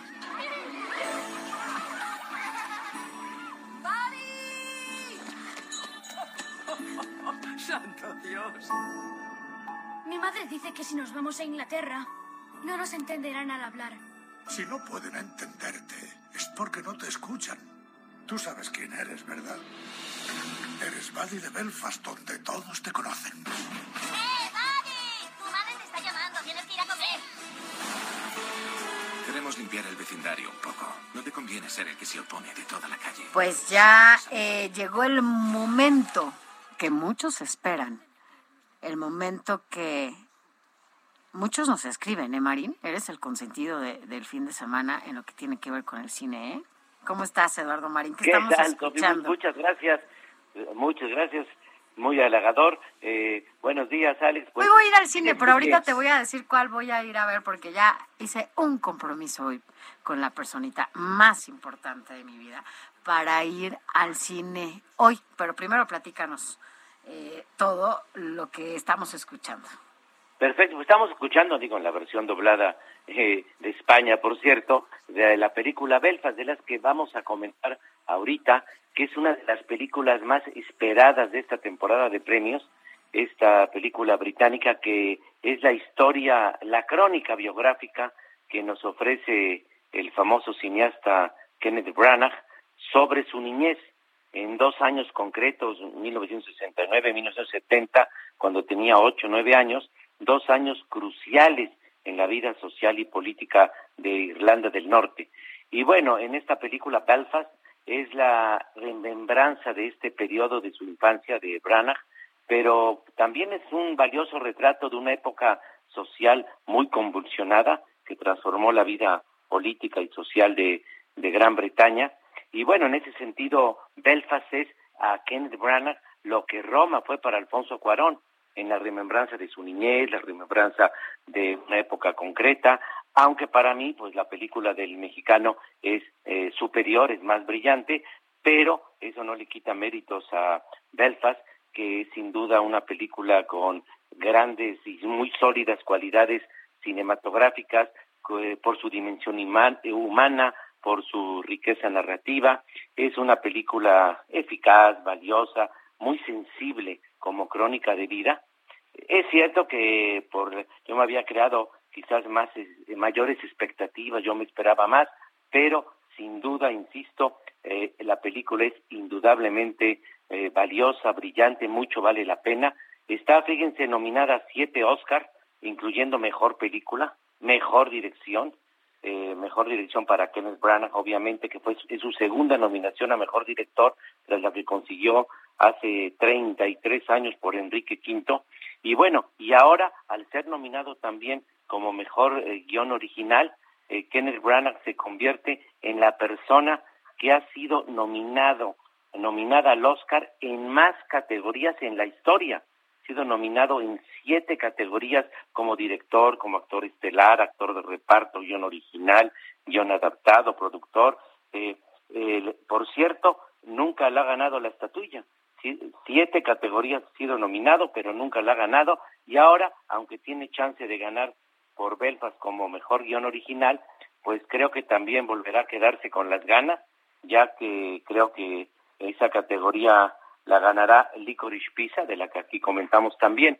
Bueno, pero más allá de que si va a ganar algún Oscar o no, en verdad, dense la oportunidad de ver esta película que es de calidad, que es una opción sin duda importante en nuestra cartelera de estreno este fin de semana, Belfast, que repito, siete nominaciones al Oscar, que por cierto se entregan en 15 días. Bueno, pues ahí tendremos que, tú nos vas a contar todo lo que pasa en ese, en Por ese supuesto. evento, ¿no?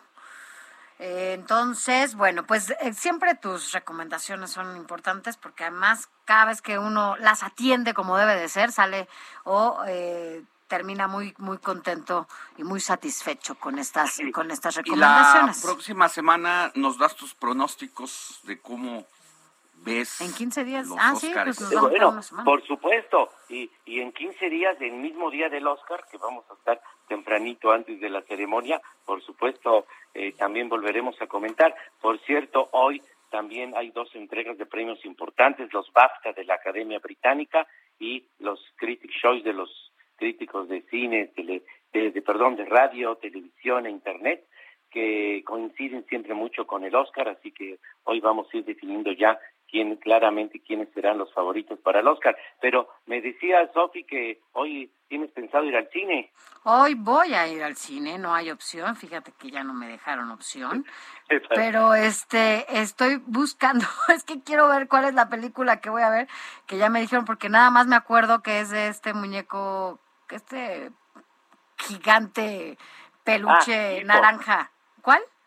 Clifford. Esa. Sí. No, no, no, ese es el perro, esa ya la vi. Ah, ok. Esa está, la vi, no te decía cómo me divertí, la verdad es que ya me... Ah, la película que voy a ver, aquí me dice Diego, que se llama Red. Ah, no, bueno, pero Red, justamente te la iba a recomendar. Ah, pues la voy a ver. Pero es, está también en, está en streaming en, en Disney Plus. Sí me dijeron eso ayer, pero bueno, la verdad es que nada como ir al cine Oye, y comerte tus palomitas. Tú que, que no te gustan, pero a mí sí. Es de- eh, yo siempre dije, animación eh, en los últimos años ha alcanzado un altísimo nivel y es para todo, no más para niños. Sí. La, eh, la animación de y sobre todo de Pixar es de altísima calidad. Se disfruta muchísimo la película, yo ya la vi en, en Disney Plus y es- se disfruta muchísimo. Es realmente brillante y llena de capacidad imaginativa y con una altísima calidad en los dibujos. Y como siempre digo, Sofía Alex, eh, una buena película para niños será siempre una buena película para adultos. No, y te diviertes. La verdad es que yo ya vi todas. O sea, Sing, dos, eh, esta que decías de del perro. Eh, ahora voy a ver Red. Así que todas las que quieras, esas ya sí, ya las vi. Pero Red vale de veras muchísimo la, la pena. Es una película realmente muy, muy recomendable. Ah, bueno, pues ya te cuento el otro fin de semana, pero bueno, que tú la Perfecto. recomiendes es importante. Así que con eso me quedo y al ratito estaré yo comiéndome una gran caja de palomitas, porque es No, uno de mis pecados. Entonces, bueno, pues ni modo, tendré que, que hacerlo. Gracias, Eduardo Marín, como siempre, te mandamos un abrazo.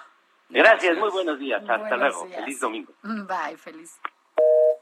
Bueno, pues ya está. Así que si usted no tiene plan, pues también vaya al cine al ratito. Además, todas las medidas sanitarias garantizadas. Y eso es importante. Y así se desconecta un poquito de todo lo que está pasando a veces en estos momentos y en el país. Alex, ¿con qué vamos a regresar? Pues hay mucha información todavía. Vamos a, a una pausa.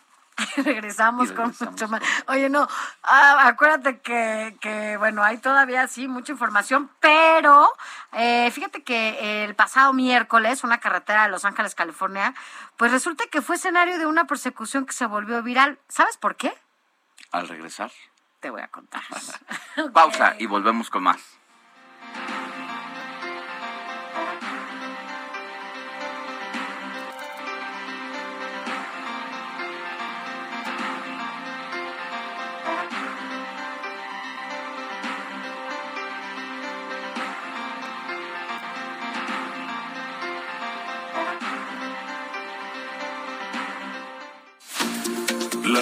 No descansa. Usted necesita estar bien informado también el fin de semana. Esto es Informativo El Heraldo Fin de Semana.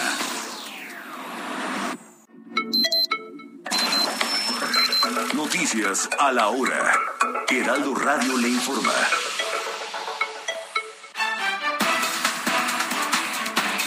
Buenos días, 9 de la mañana en punto. José Trinidad Valdenegro, un defensor de los derechos indígenas, fue asesinado al salir de su casa en una comunidad de la Sierra Tarahumara. Según la Fiscalía del Estado de Chihuahua, el homicidio tuvo lugar el lunes 7 de marzo en la comunidad de Coloradas de la Virgen, cuando el activista fue baleado al salir de su domicilio para ir a trabajar. Posteriormente, la casa fue incendiada. Con el compromiso de reforzar la seguridad pública y el bienestar de los jaliscienses en el área metropolitana de Guadalajara y en todo el territorio de esta entidad, la Secretaría de la Defensa Nacional incorporó a 500 elementos más del ejército mexicano pertenecientes a la denominada Fuerza de Tarea Conjunta México para la realización de diversas operaciones en coadyuvancia a las acciones emprendidas por las autoridades estatales y también municipales. La joven Sein Ahmed Hani Mohamed Dakrouri, originaria de Egipto, de 26 años de edad, desapareció esta semana en Tulum. Su caso se suma al de la rumana Mirela Estefanía Estanciu, de 28 años, quien también desapareció en esta misma zona de la Riviera Maya. De ninguna de las dos extranjeras se sabe su paradero. Mientras tanto, la Fiscalía General del Estado ya activó la alerta alba.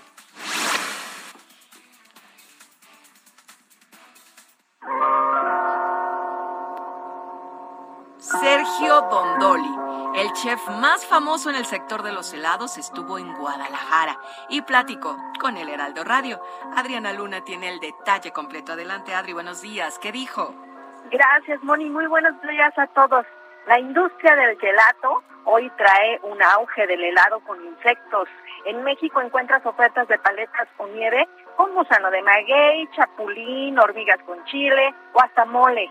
La esencia del helado artesanal es magia, es alquimia, por eso nos remonta a la infancia, nos recuerda los momentos felices, comenta a Heraldo Radio el chef italiano Sergio Dondoli, que es el más famoso del mundo de la gelatería. Bueno, vamos a escuchar el audio en este momento de lo que dijo Sergio Dondoli, el chef más importante. ¿No lo tenemos en este momento? Bueno, pues continúa Pues con tu nota. Moni, que Dondoli estuvo en Guadalajara participando en la Feria Internacional del Helado. Aquí se eligió a un equipo mexicano, por cierto, oriundo de la Ciudad de México. Su propuesta del gastrogelato delicioso, por cierto, les dio el pase a la Copa de Latinoamérica del Helado, que será en Buenos Aires, Argentina, y después se irán a la Copa Mundial del Gelato. Ya tenemos el audio, Adri. Excelente. A ver. la fantasia dei bambini. Perché il gelato è una magia, creare gelato è una magia. Oggi abbiamo la tecnica che ci aiuta, le macchine nuove, tutto questo, ma il gelato nasce da una alchimia, quindi da una magia. ¿Y ¿Cuál es la diferencia, Moni, entre el ice cream y el helado artesanal? Que el 60% de la fruta se contiene en el helado artesanal. Muy bien, pues excelente nota. Gracias, Adri. Buen fin de semana. Igualmente. En el orbe, el mercado de valores de Rusia estará cerrado durante la próxima semana, al menos hasta el 21 de marzo, así lo dijo el Banco Central. Recordemos que las acciones se negociaron por última vez el 25 de febrero pasado. Este domingo se da a conocer que tropas rusas asesinaron a tiros cerca de Kiev al corresponsal estadounidense de 51 años, Brent Renault, de acuerdo con las autoridades ucranianas. El Papa Francisco exigió hoy que se detenga la masacre perpetrada en Ucrania tras la invasión de Rusia y consideró una inaceptable agresión armada. Esto tras el resto del Angelus Dominical en la Plaza de San Pedro del Vaticano. La ciudad de Shenzhen, centro tecnológico del sur de China, entró en confinamiento hoy domingo, así lo anuncia el gobierno local, tras notificarse 66 nuevos casos de coronavirus y el cierre de la zona comercial.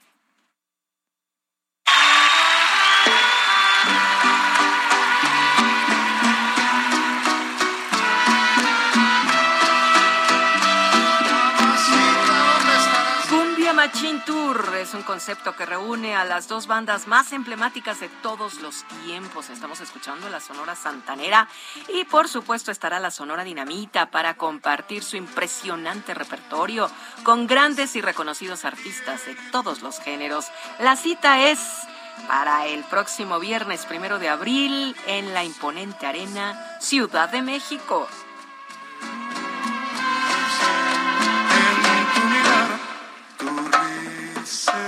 En este momento son las 9 de la mañana con 5 minutos, tiempo del centro de México. Seguimos aquí en el informativo fin de semana con Sofía Alex. Le informó Mónica Reyes.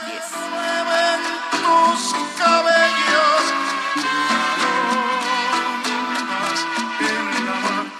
Tu cuerpo es una copia.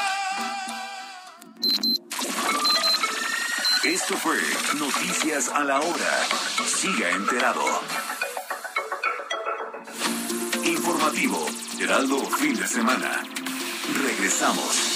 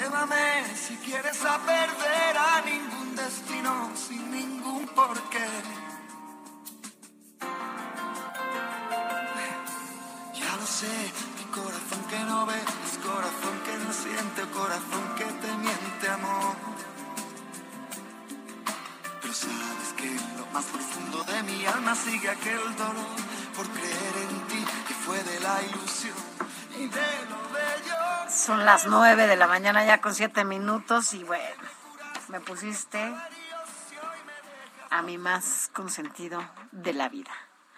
Que, pero ya nos lo quitó Alan. No nos lo quites, Alan, si lo estamos oyendo.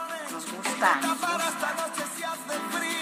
¿Por qué estamos escuchando a mi novio? Sanz. A mi novio Alejandro Sanz. Así es, Sofía Alex, mi tocayo también, de hecho, Alejandro Sanz, este gran cantautor español y que sin lugar a dudas nos ha acompañado Sofi Alex a lo largo de nuestras vidas en los Ojalá, últimos 30 ojalá me años, acompañe. con su música por Ah. supuesto y precisamente lo estamos recordando Sofi Alex porque precisamente fue un 13 de marzo pero de 1998, cuando este tema de su autoría titulado Corazón Partido llegó al primer lugar en las listas de popularidad en México, uno de los eh, temas más reconocidos y exitosos entre tantos que tiene Alejandro Sanz y que forma parte de su disco Más que salió a la luz un año antes, en 1997, a finales de 1997, por ahí de septiembre, octubre de ese año, y del que se desprenden también otros éxitos, Sofi.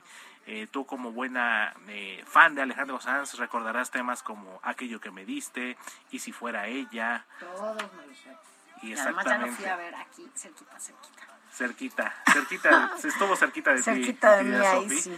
Y precisamente por, eso lo estamos recordando, Corazón Partido, del que también ya hubo versiones ahorita que comentábamos ahí, Alex, el tema de la salsa, de la cumbia. Eh, si la memoria no me falla, debe de ser Margarita, la diosa de la cumbia, quien también sacó la versión de Corazón Partido. Ahí hace ratito que estábamos platicando del, del bailongo allá en la maraca, que nos comentaba mi querida Moni Reyes que pues también se dio sus taconazos ahí en el salón de baile La Maraca, ahí en la pega colonia la maraca, literal. Así es, Alex Sofi. Entonces, pues por eso estamos escuchando y recordando a mi tocayo también, nuestro tocayo, Alex. Y es que es Alejandro Sánchez Pizarro. Alejandro Sanz es Alejandro Sánchez Pizarro. 50 y- homónimo. 53 años ¿Alejandro debe, debe tener Alejandro Sánchez Pizarro. Mira. Debe tener 53 años y la verdad es que eh, a mí me, me gusta su música, me gusta sus composiciones. Por supuesto. La verdad es que son de esas letras que no se repiten. Sí, que son van siendo una historia que va fluyendo, va fluyendo y es difícil que Alejandro Sanz regrese a la repetición de sus letras. Exactamente, Alex, y como bien lo comentas, y ya también está cumpliendo prácticamente 30 años de que lo conocimos por vez primera en Sí. México. Él llegó a nuestro país a finales de 1991, principios del 92, con su disco titulado Viviendo de Prisa, del cual se desprendieron sus primeros éxitos aquí en México, como fue precisamente Viviendo de Prisa, Pisando Fuerte y Lo que fui es lo que soy. Y de ahí en adelante fue Sí. como se encumbró como uno de los artistas más Vivió en México mucho tiempo, de hecho exactamente tiene en Puerto Vallarta, una si no me hija jovencita de veinteañera que estudió diseño de modas y hizo parte de su vida esta niña aquí en nuestro país. Así es, y, su ex esposa Heidi, Heidi Michel, si mal no recuerdo se llama. Modelo.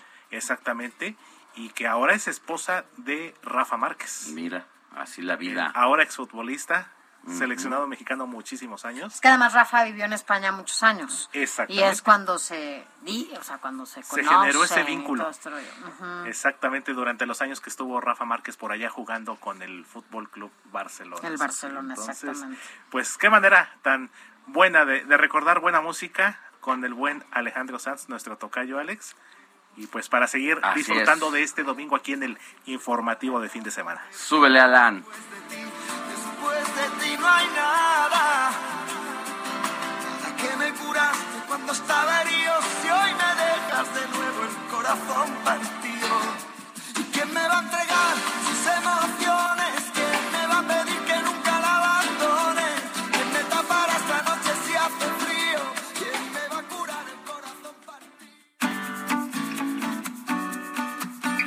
Escríbanos o mándenos un mensaje de voz al WhatsApp del informativo fin de semana 5591 63 51 19.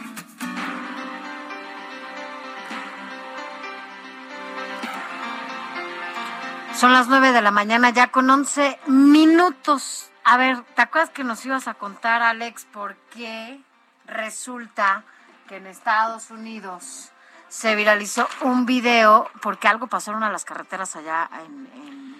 Mira, eh, se generó una importante movilización policíaca y de cuerpos de rescate tras el bloqueo en una autopista en Los Ángeles, California, luego de una persecución, aunque lo curioso en este caso es que todo fue causado por una vaca que se atravesó en el camino de los cientos de automovilistas que circulan sobre esta vía. El peculiar suceso ocurrió sobre la autopista 210. Las imágenes fueron difundidas por la televisora local CBS, que mostró cómo la vaca logró escapar de la policía escabulléndose entre los automovilistas mientras patrullas, motopatrullas y agentes a pie trataban de detenerla. Cuando parecía que el animal se sentía cercado por los conductores, encontró una salida y se escapó hacia otra calle. La vaca se abrió paso hacia un sector comercial y se alejó de los automovilistas. Luego de varios minutos, un policía motorizado siguió al animal hasta una hacienda cercana y quienes lograron capturarlo fueron los trabajadores de la hacienda. Luego de detener el tránsito de la autopista y escabullirse entre los autos, la historia de esta vaca fue compartida en Twitter y tuvo más de 33 mil reproducciones y miles de comentarios, pues que ironizaban y se burlaban de la persecución fallida por parte de la policía que se les había ido a un grupo de representantes de la ley que no pudieron con esta, esta vaca. Así el, Imagínate, la historia. eh, como si fueran que, pero bueno, es, es parte de lo que, de lo que uno ve en las carreteras allá en Y en las Estados Unidos y ya sé. Oye, vámonos a más información, información preparada por nuestros compañeros reporteros, pero allá en Durango, porque bueno, pues elementos de la policía del municipio de Tula, eh, ah, no, sí, eh, nos vamos No, a la, Durango. a Durango, en Durango, porque un, bueno, estas cosas eh, ojalá algún día se terminen. Y es que una joven de 17 años denunció en redes sociales que fue víctima de violación por parte del hijo de un exdiputado local del PAN. A ver, Ignacio Mendíbil, tienes toda la información.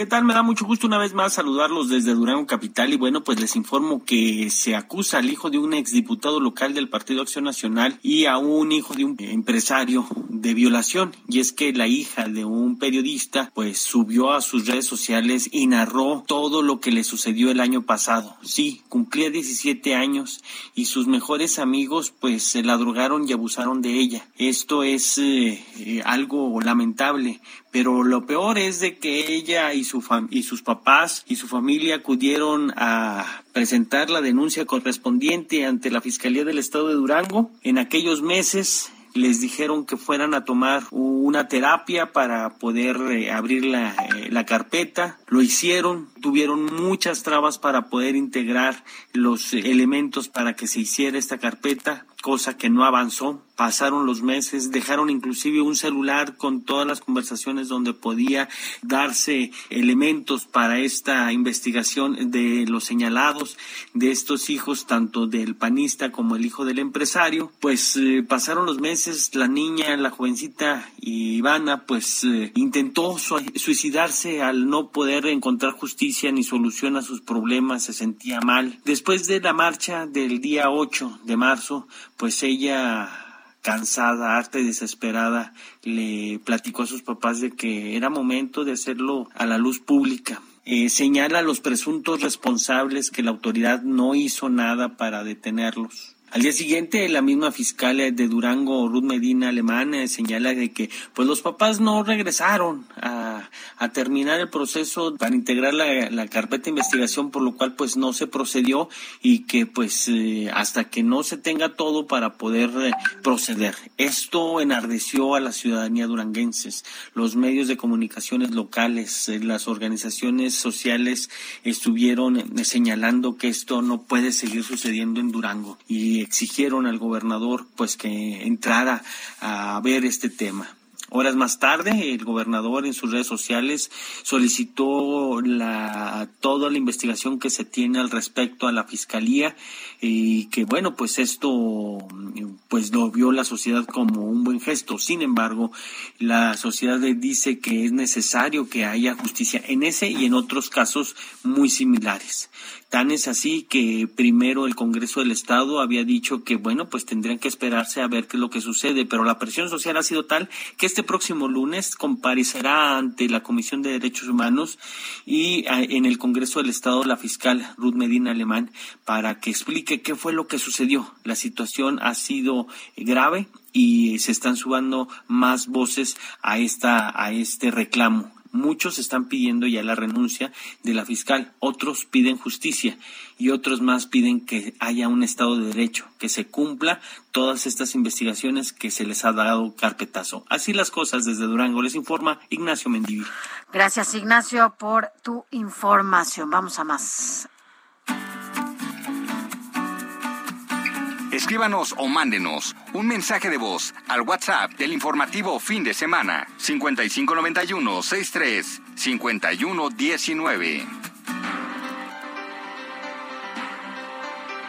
9 de la mañana con 18 minutos, hora del centro de la República. Mire, en redes sociales, el diputado Salomón Chertorivsky hizo una convocatoria para este domingo 13 de marzo a las 13 horas en el Museo Memoria y Tolerancia frente a la Plaza Juárez para una protesta pacífica con el fin de visibilizar todo lo que está pasando allá en Ucrania. Y tenemos al diputado Salomón Chertorisky en la línea. Diputado, buen día, ¿cómo está? Hola Alejandro, Sofía, los saludo con enorme gusto ustedes a su auditorio. Buen fin de semana. Qué gusto saludarle. Esta semana estuvo muy activo usted en distintos temas, pero sobre todo extendió una invitación en el transcurso de la semana a la embajadora de Ucrania en nuestro país. ¿Y qué pasó, diputado? En efecto, este, el día jueves, eh, Oksana Dramateska, la, la embajadora de Ucrania en México, nos visitó en la Cámara de Diputados. La recibimos un grupo plural de casi todas las bancadas este, representadas en el Congreso. ¿Quiénes Pues no estuvieron ahí, diputado? Mire, estuvo un ratito un diputado Morena, pero pero salió y el PT no fue. Sí, todos los demás este fuerzas políticas estuvieron ahí.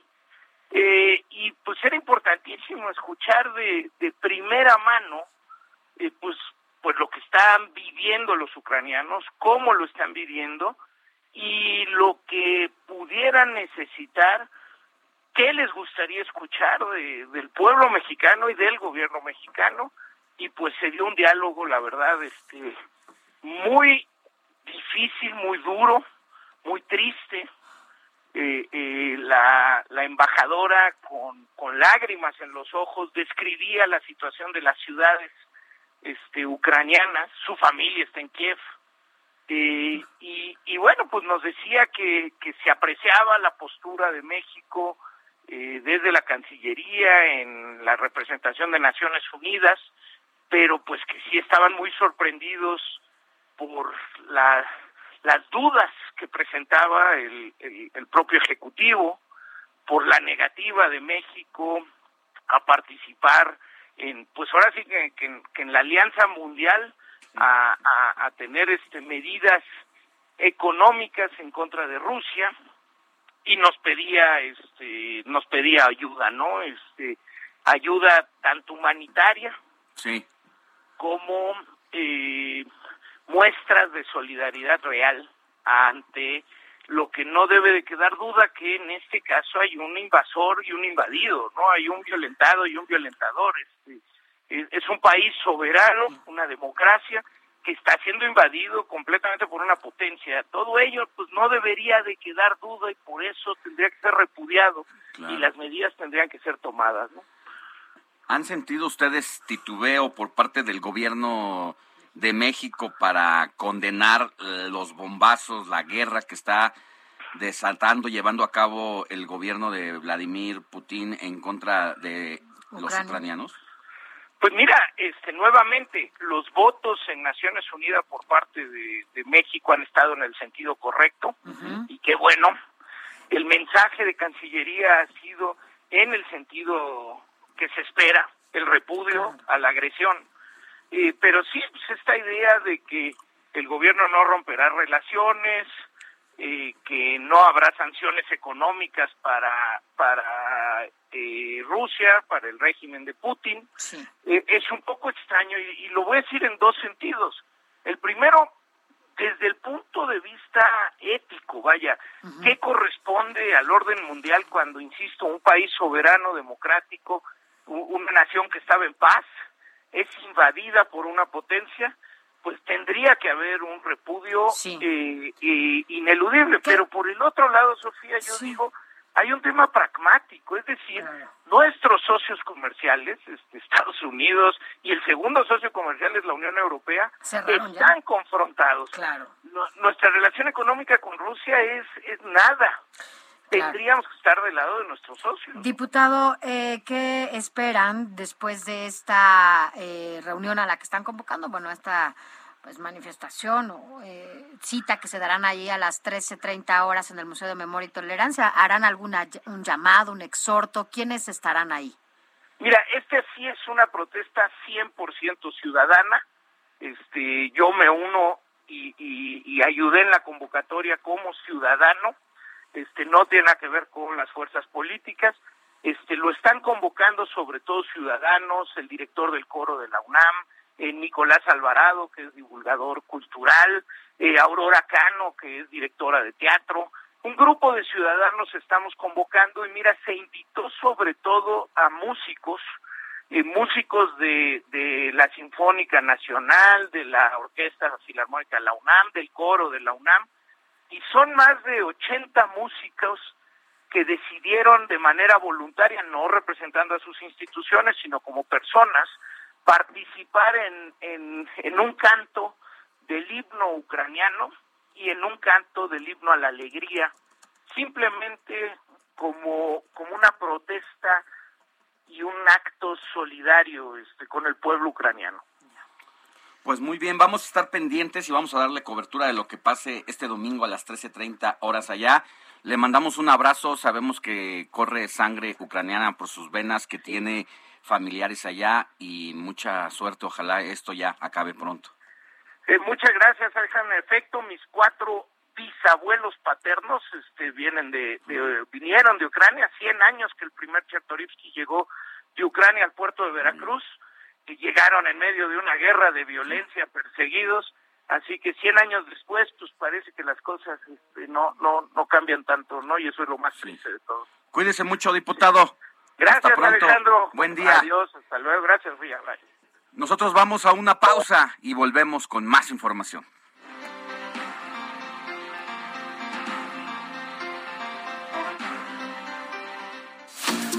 La noticia no descansa. Usted necesita estar bien informado también el fin de semana. Esto es Informativo El Heraldo Fin de Semana. Informativo Heraldo Fin de Semana. Regresamos.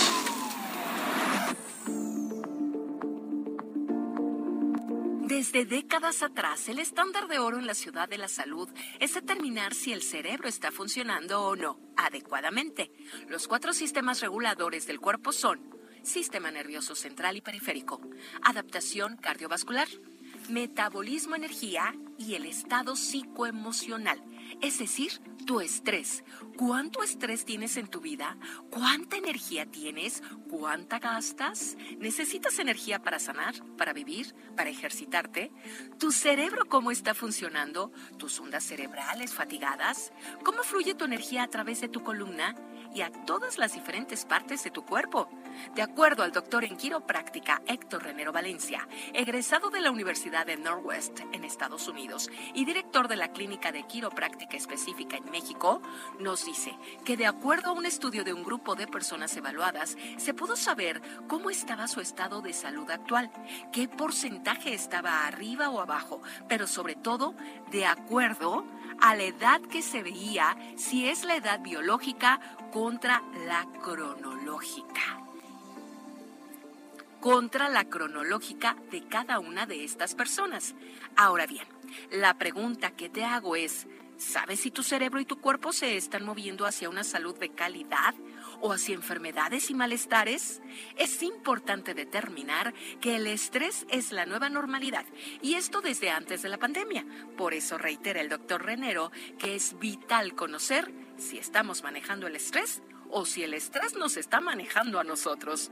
Pero no importa cómo estemos, sino lo más maravilloso es que sí podemos revertir lo malo para convertirlo en bien y en escasos meses. El estándar de oro en la ciudad de la salud ya puede ser determinado con una nueva valoración única en México.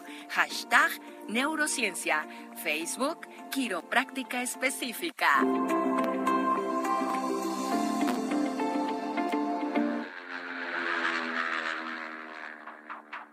Been around the world.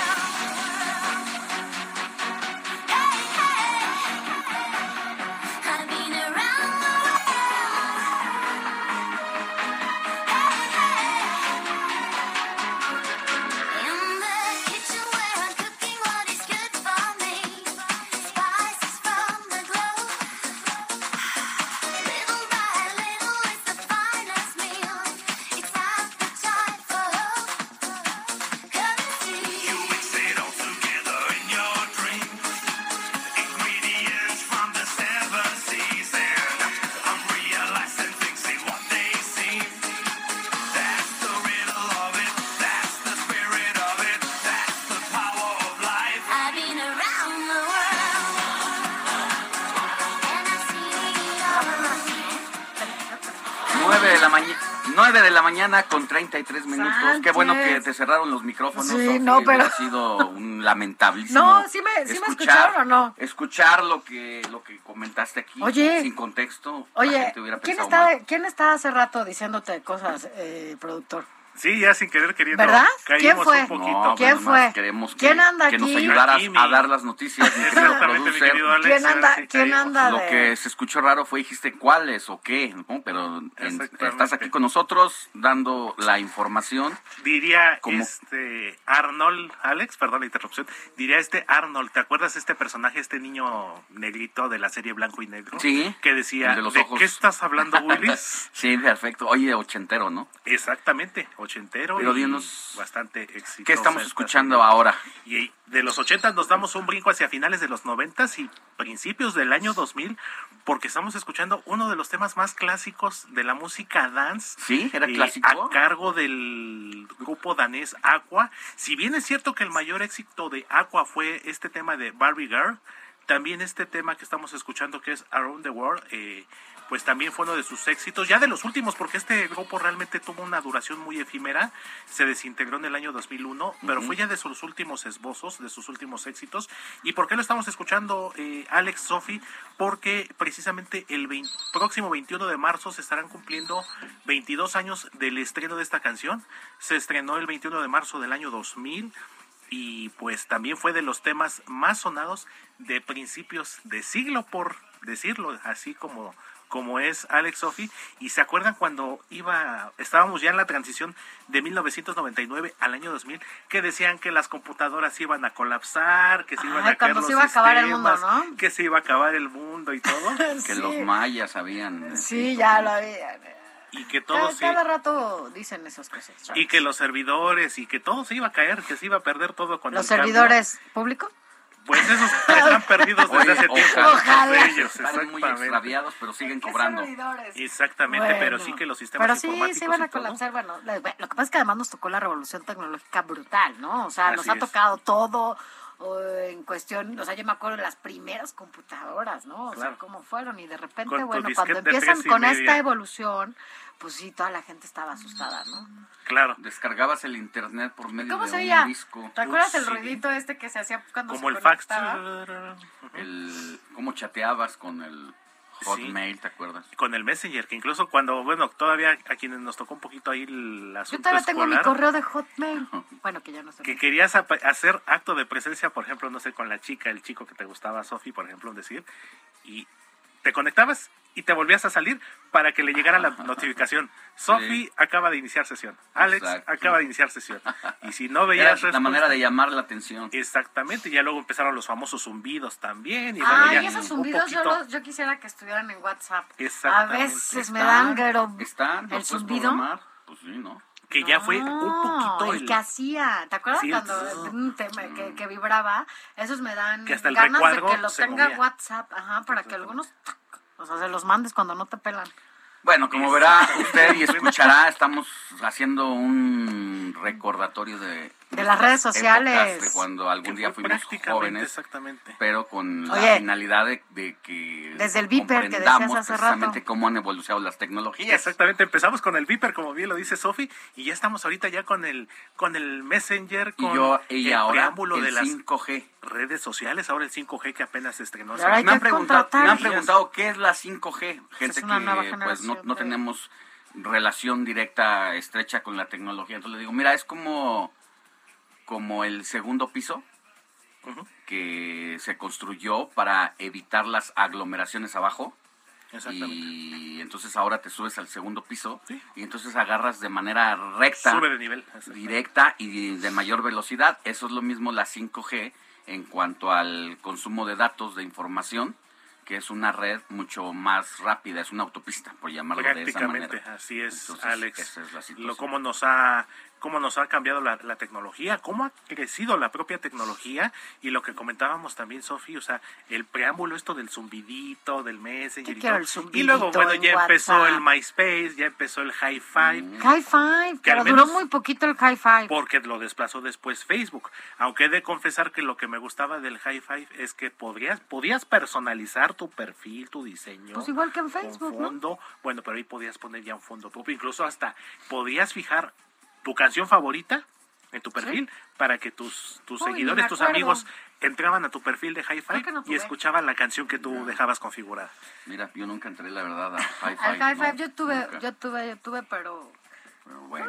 Uy, creo que ni me acuerdo. Creo que tenía tres amigos ahí. Así la nostalgia, La nostalgia de- el tecnológica. uso de las redes sociales y la tecnología para llegar a, ¿A qué? pues, a la 5G, dijimos. a la 5G y pues hasta en el deporte, de hecho también la tecnología ha avanzado con algunas eh, modificaciones que ha sufrido el deporte, pero bueno, eso La tecnología está en todas partes, o sea, es algo con lo que ya vivimos, nuestro día a día, así, los tenis, ¿no? Tienen tecnología, este, todo, todo lo que quieras en la vida hoy está y parte justo Y quien no de usa la, la tecnología, tecnología. en cualquiera de sus ámbitos, Pues es- pues se queda rezagado, ¿no? rezagado, ¿no? Sí, Un periodista que no usa las redes sociales, pues No, pues, prácticamente ya estás Es invisibilizado. como si usaras tu máquina de escribir, que son padrísimas, ¿verdad? Pero tu máquina de escribir Tu está, Remington, ¿no? tu Olivetti. No, o sea, pero bueno. exactamente. Mira, este es que tenemos nuevo productor, ya sabes, ¿no? Ya, mira, también ya Sí, estamos ya. preparando la sangre nueva del Heraldo Radio.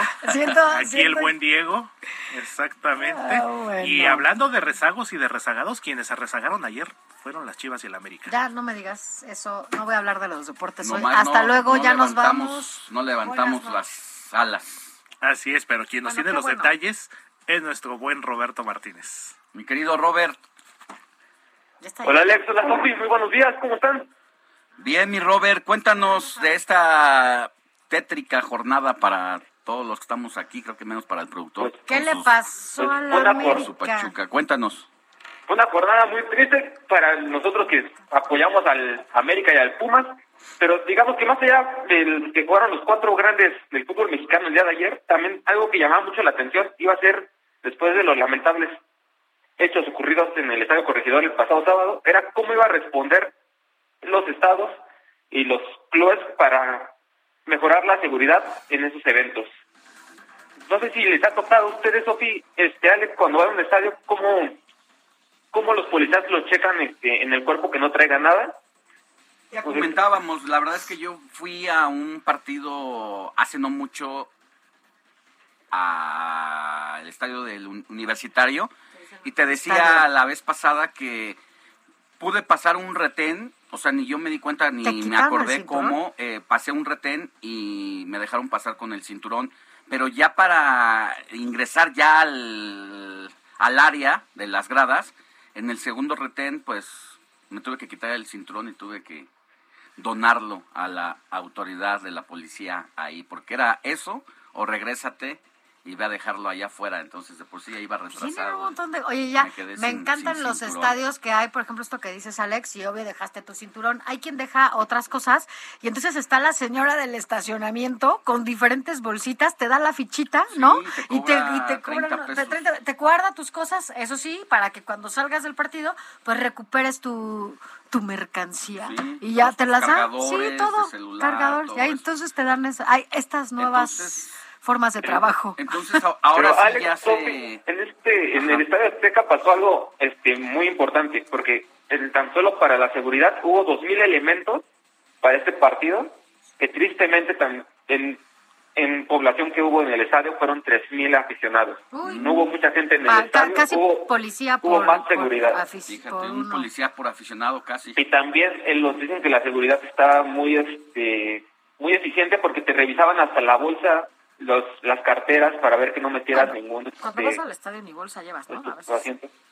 Pero digamos que ahora sí la seguridad fue un poco más precavida para evitar que hubiera algún este algún incidente y más porque, por ejemplo, hubo un, algo que llamó mucho mm, mucho la atención además del marcador de 2 a 1 entre Pumas y Cruz Azul donde ganó Cruz Azul. Ah, Y perdón por decirlo, decir, Sofi, perdón, Sofi, es que es el resultado, Perdón, hay que también darlo a conocer.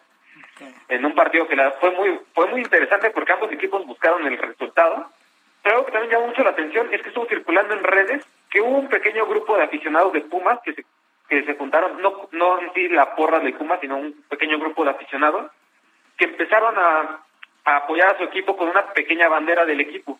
En ese momento se acercaron unos policías del estadio para simplemente llamarles un poco la atención y le quitaron la bandera, simplemente pues para evitar pues malos entendidos de que pensaran que fuera alguna porra del, del equipo de Pumas. Pues fue uno de los eventos que llamó mucho la atención en este partido. Pues mira, entonces lo importante, eh, mi querido Robert, es que ahora ya se toman, digo, lástima que ha sido después de todo este despapalle, pero bueno, que se toman lástima. estas medidas eh, y que, bueno, lo que más eh, importa es que no se repita, ni siquiera se acerque a lo que pasó allá en Querétaro, esto por el bien pues de quienes nos gusta ir al estadio, ¿no? Y de las familias, de las de los chavitos que llegan al estadio y que bueno, pues de lo que se trata es de disfrutar este espectáculo y que incluso, bueno, pues no hay que desacostumbrar al árbitro, oye, uno va ahí a, a- a gritarle al árbitro y a pasarla bien, a desestresarse, a, a olvidarse de todo y pues ver a tu, a tu equipo favorito, ¿no? Pero pasarla bien, o sea, ir con, con amigos, con familia, con, vaya, el chiste es que no se... De, de disfrutar el deporte. Exacto, así De es.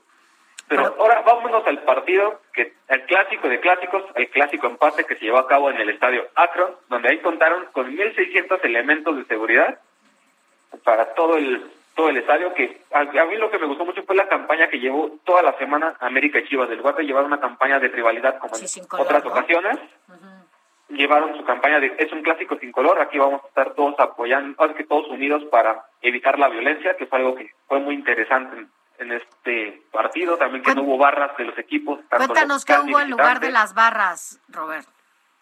Este, en lugar de las barras también, bueno, algo que hubo en el estadio es que el estadio Jalisco, el, bueno, el grupo de este de Vergara, del, del Vergara llevó a 2.500 niños de una fundación que él que él, que él lleva, que él tiene, donde simplemente para apoyar este a, a- las Chivas y disfrutar de este encuentro y ser un un encuentro más ameno y ver, digamos que los niños ahí disfrutando de este evento deportivo. Qué padre, la verdad es que está bien. Sí, la verdad, y además de todos los muy- equipos, eh, digo, más bien de este par de equipos, que bueno, pues, rivales por naturaleza, pero ¿sabes? Por ejemplo, que me acuerdo mucho, ¿se acuerdan de Loco Valdés y el otro Sergio Corona. Sergio Sergio Corona? Corona, rivales así brutal, porque bueno, América, eh, Loco y Chivas. Salinas también. Sí, pero, pero siempre los veías bromeando, ¿o no? O sea, hacían de esta rivalidad en la cancha, bueno, pues muchísimas cosas lindas fuera, hacían chistes, bueno, se decían y todo,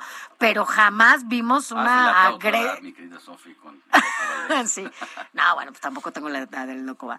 Pero, este, Pero bueno, vaya, lo que quiero decir con todo esto es que hay rivales, ¿no? Naturales en todos lados, eh, cuando hablamos de, de diferentes eh, equipos de fútbol. Y sin embargo, sabemos que aunque vayan juntos a ver un partido de fútbol, pues se relajan, echan chistes y se bromean y se molestarán entre ellos, pero pues nada más así, ¿no? Y no sin, sin ningún problema de por medio, al contrario. Pero bueno, Robert. Y bueno, y nada más para terminar, hoy este, para que el productor se ponga atento y esté, con, esté alegre, hoy va a jugar el Toluca contra el Pachuca en el a mediodía en el estadio Nemesio Díaz. Algo que también les quería, quería mencionar es que el Nemesio Díaz, el estadio de Toluca, se autonombra se ha autonombrado últimamente el estadio más seguro y esto por las remodelaciones del 2017. Donde ellos se encargaron de poner cámaras de vigilancia en todo el estadio para llevar un reconocimiento facial cuando hay casos de alguna riña. Lo que se hubiera necesitado. De eso es Es lo lo que que tiene- necesitan Oye, con tanto dinero que ¿no? tienen los, los presidentes del- y los dueños de los partidos deberían de hacer algo así. Y el Pachuca, que hay que recordarlo también, de acuerdo a lo que no. Ahora, todo lo que sabemos de las barras, pues el Pachuca es quien justo arranca e inicia la parte de las barras. Así que, productor, esperemos que, la, pa- que ese estadio esté muy bien eh, custodiado y que, y que, bueno, pues a ver si gana tu Muy equipo. bien, Robert. Oye, dice el productor que no se le ha olvidado que le debes una canasta de tacos. No, a mí tampoco, que claro Ah. que ya, ya pronto te la estaremos pagando. Ahí ¿En domingo o en sábado? Vamos a cumplir, vamos a cumplir la apuesta. Yo creo que el sábado, que es cuando El estamos sábado, por allá. sábado. Bueno, te mandamos un abrazo. Abrazo, Pásala Robert. bien. Igual, igual un fuerte abrazo, que la Bonito pasen bien. domingo. Aquí Bye, bye. estaremos. Gracias. Gracias, bye. Escena, el mundo del espectáculo en el noticiero Heraldo.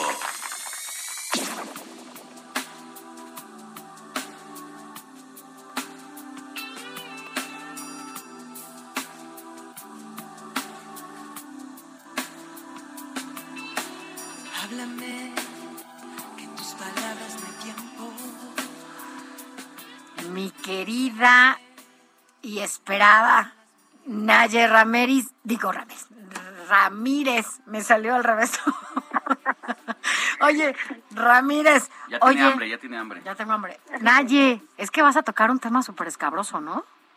Hola, Sofía Alex. Sí, desgraciadamente, eh, pues esta semana sacudió esta publicación que hizo Sasha denunciando a este productor Luis de Llano eh, sobre cómo había abusado de su inocencia y, y de haber estado ella muy deslumbrada por él como era su productor musical y pues las terribles noticias no no paran siguen eh, saliendo pues, denuncias, no no a Luis Llano, sino ahora a Edgar Ocerán, que es este cantante de trova y pop, que tenía ya programados tres conciertos para festejar. En el 20 auditorio. ¿no? Ajá, exactamente. Bueno, uno en el auditorio, uno en el Teatro Diana y uno en el Teatro de Querétaro, que la verdad son plazas muy importantes. Y el auditorio ayer, eh, sor- antier sorprendió con un comunicado en donde cancelaba este concierto que tenía programado ya para el 16 de marzo.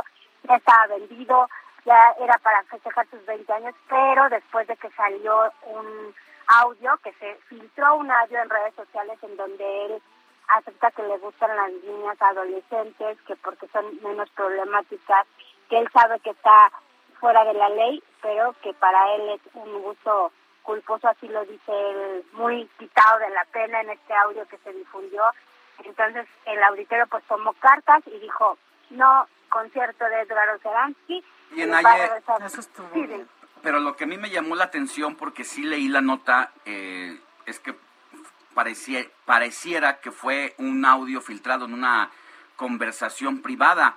Lo que debe ponernos los cabellos de punta todavía más es que fue durante un concierto que él dio y se lo dijo al público y el público, lejos de reprocharle, reclamarle o decirle algo, hizo algarabía. Sí, eso es lo que ha puesto ta- exactamente los pelos de punta como tú lo dices porque se lo celebra, ¿no? Le celebran como esta declaración con... Yo creo que la gente está muy, está muy escasa de conciencia de sobre este tipo de problemas que se están dando y que se o que se dieron que lo puedes confesar sin ningún problema y la gente se lo celebra. Está muy, muy, muy escabroso, la verdad. esta situación. Él no ha salido a decir absolutamente nada. Sí. Ayer, eh, hoy tenemos una entrevista con esta chica, Anneli, que fue la que lo denunció, eh, que dijo que él- ella eh, tuvo una relación, entre comillas, con él a los 16 años, que él la sedujo en un concierto y que después le- invitó a varios. Y entonces, pues la verdad es que creo que de este tema todavía van a salir aún más cosas. Por el momento ya tiene tres conciertos cancelados. Todavía se, eh, tenía otra, una gira en varias ciudades de, de nuestro país programada y pues no sabemos qué va a pasar porque creo que esto está creciendo porque eh, esta chica Nelly dice que seguramente van a salir otras otras mujeres a denunciar porque era una práctica que él tenía eh, durante sus conciertos, subir a las chicas que, que veía en primeras filas, obviamente que se veían eh, chiquitas, entonces pues, la verdad es que estos temas sí sí te dejan un mal sabor de boca, ¿no? No, te tema- ponen los pelos de punta, como dice Alex. La verdad es que no podemos permitir bajo ninguna situación, incluso como, como público, ¿no? Que cuando se den este tipo de comentarios, pues se tome a broma, ¿no? Porque, bueno, pues yo no sé qué piensen algunos, pero imagínate que vaya tu hija de 15 años o de 16 años a un concierto y esté en primera fila en donde este personaje se esté dando un concierto, ¿no? O sea, qué miedo. Y además, no solo eso, o sea, que la gente se ría y lo aplauda. Mira, bien por el Auditorio Nacional, qué bueno que canceló estos conciertos y ojalá que estas denuncias no solamente se queden en, lo público, sino que se vaya a, a presentar las denuncias, ¿no? Donde se tienen que hacer y que se, pues, tomen cartas en el asunto, ¿no? Sí, porque ya estamos eh, afortunadamente en otra situación en la que vivió Sasha. Ahorita hay más instancias, hay más ayuda, hay más apoyo, entonces... No, ya tiene una carrera con su- ah, exacto, pero a lo mejor en ese momento no lo sé, o sea, le daba miedo, los miedos también son muy importantes, o sea, las carreras de cada una de ellas que pueda tener alguna algún riesgo, vaya, hay muchas cosas que de por sí las mujeres poco nos atrevemos a denunciar cuando este, somos sometidas o tenemos algún acto de violencia, ¿no? Eh, y por, por muchos, muchos factores, pero cuando alguien está con el pie arriba de ti porque es tu carrera la que esté en riesgo, pues menos, ¿no? Pero bueno, Minaye, esperemos que se resuelvan estas cosas y que todo vuelva a la normalidad por el bien de todas las Minaye. mujeres. Que tengan muy bonito domingo. Tú Así también. es. Y pues hay que poner nuestras barbas a remojar con esto que está pasando porque no fue un asunto solamente de el artista, sino ya vimos que da todo ¿Quién en la audiencia. Ya está Hiroshi Takahashi, a quien prácticamente ya le estamos cediendo los, cediendo los micrófonos para que nos cuentes qué vamos a tener en periodismo de emergencia, mi querido Hiroshi. Muy buenos días. Sofía, Alex. Vamos a platicar sobre el caso del señor Alejandro Hertz y su pleito con Julio Scherer. Vamos a hablar con uno de los abogados que está muy metido en estos casos. Vamos a platicar también de la situación en Ucrania. Ucrania que parece que pues baja 17 días ya. 17 días, parece que baja el ritmo de los ataques, pero no, se intensificaron y vamos a estar platicando con Lila Bet, colaboradora del Heraldo de México. Y básicamente con eso creo que vamos a estar muy eso entretenidos. Mañana Pues, día clave oímos. para lo que pase, a ver a quién prefieren eh, las los poderes, ya sea el federal y el de justicia, a Hertz o a Scherer. Nos vemos, mi querido Hiroshi. Gracias. Nos vemos, Sofi. Gracias, gracias. vemos. Éxito. Gracias. Heraldo Media Group presentó Informativo El Heraldo Fin de Semana con Sofía García y Alejandro Sánchez a través de El Heraldo Radio con la H que sí suena y ahora también se escucha.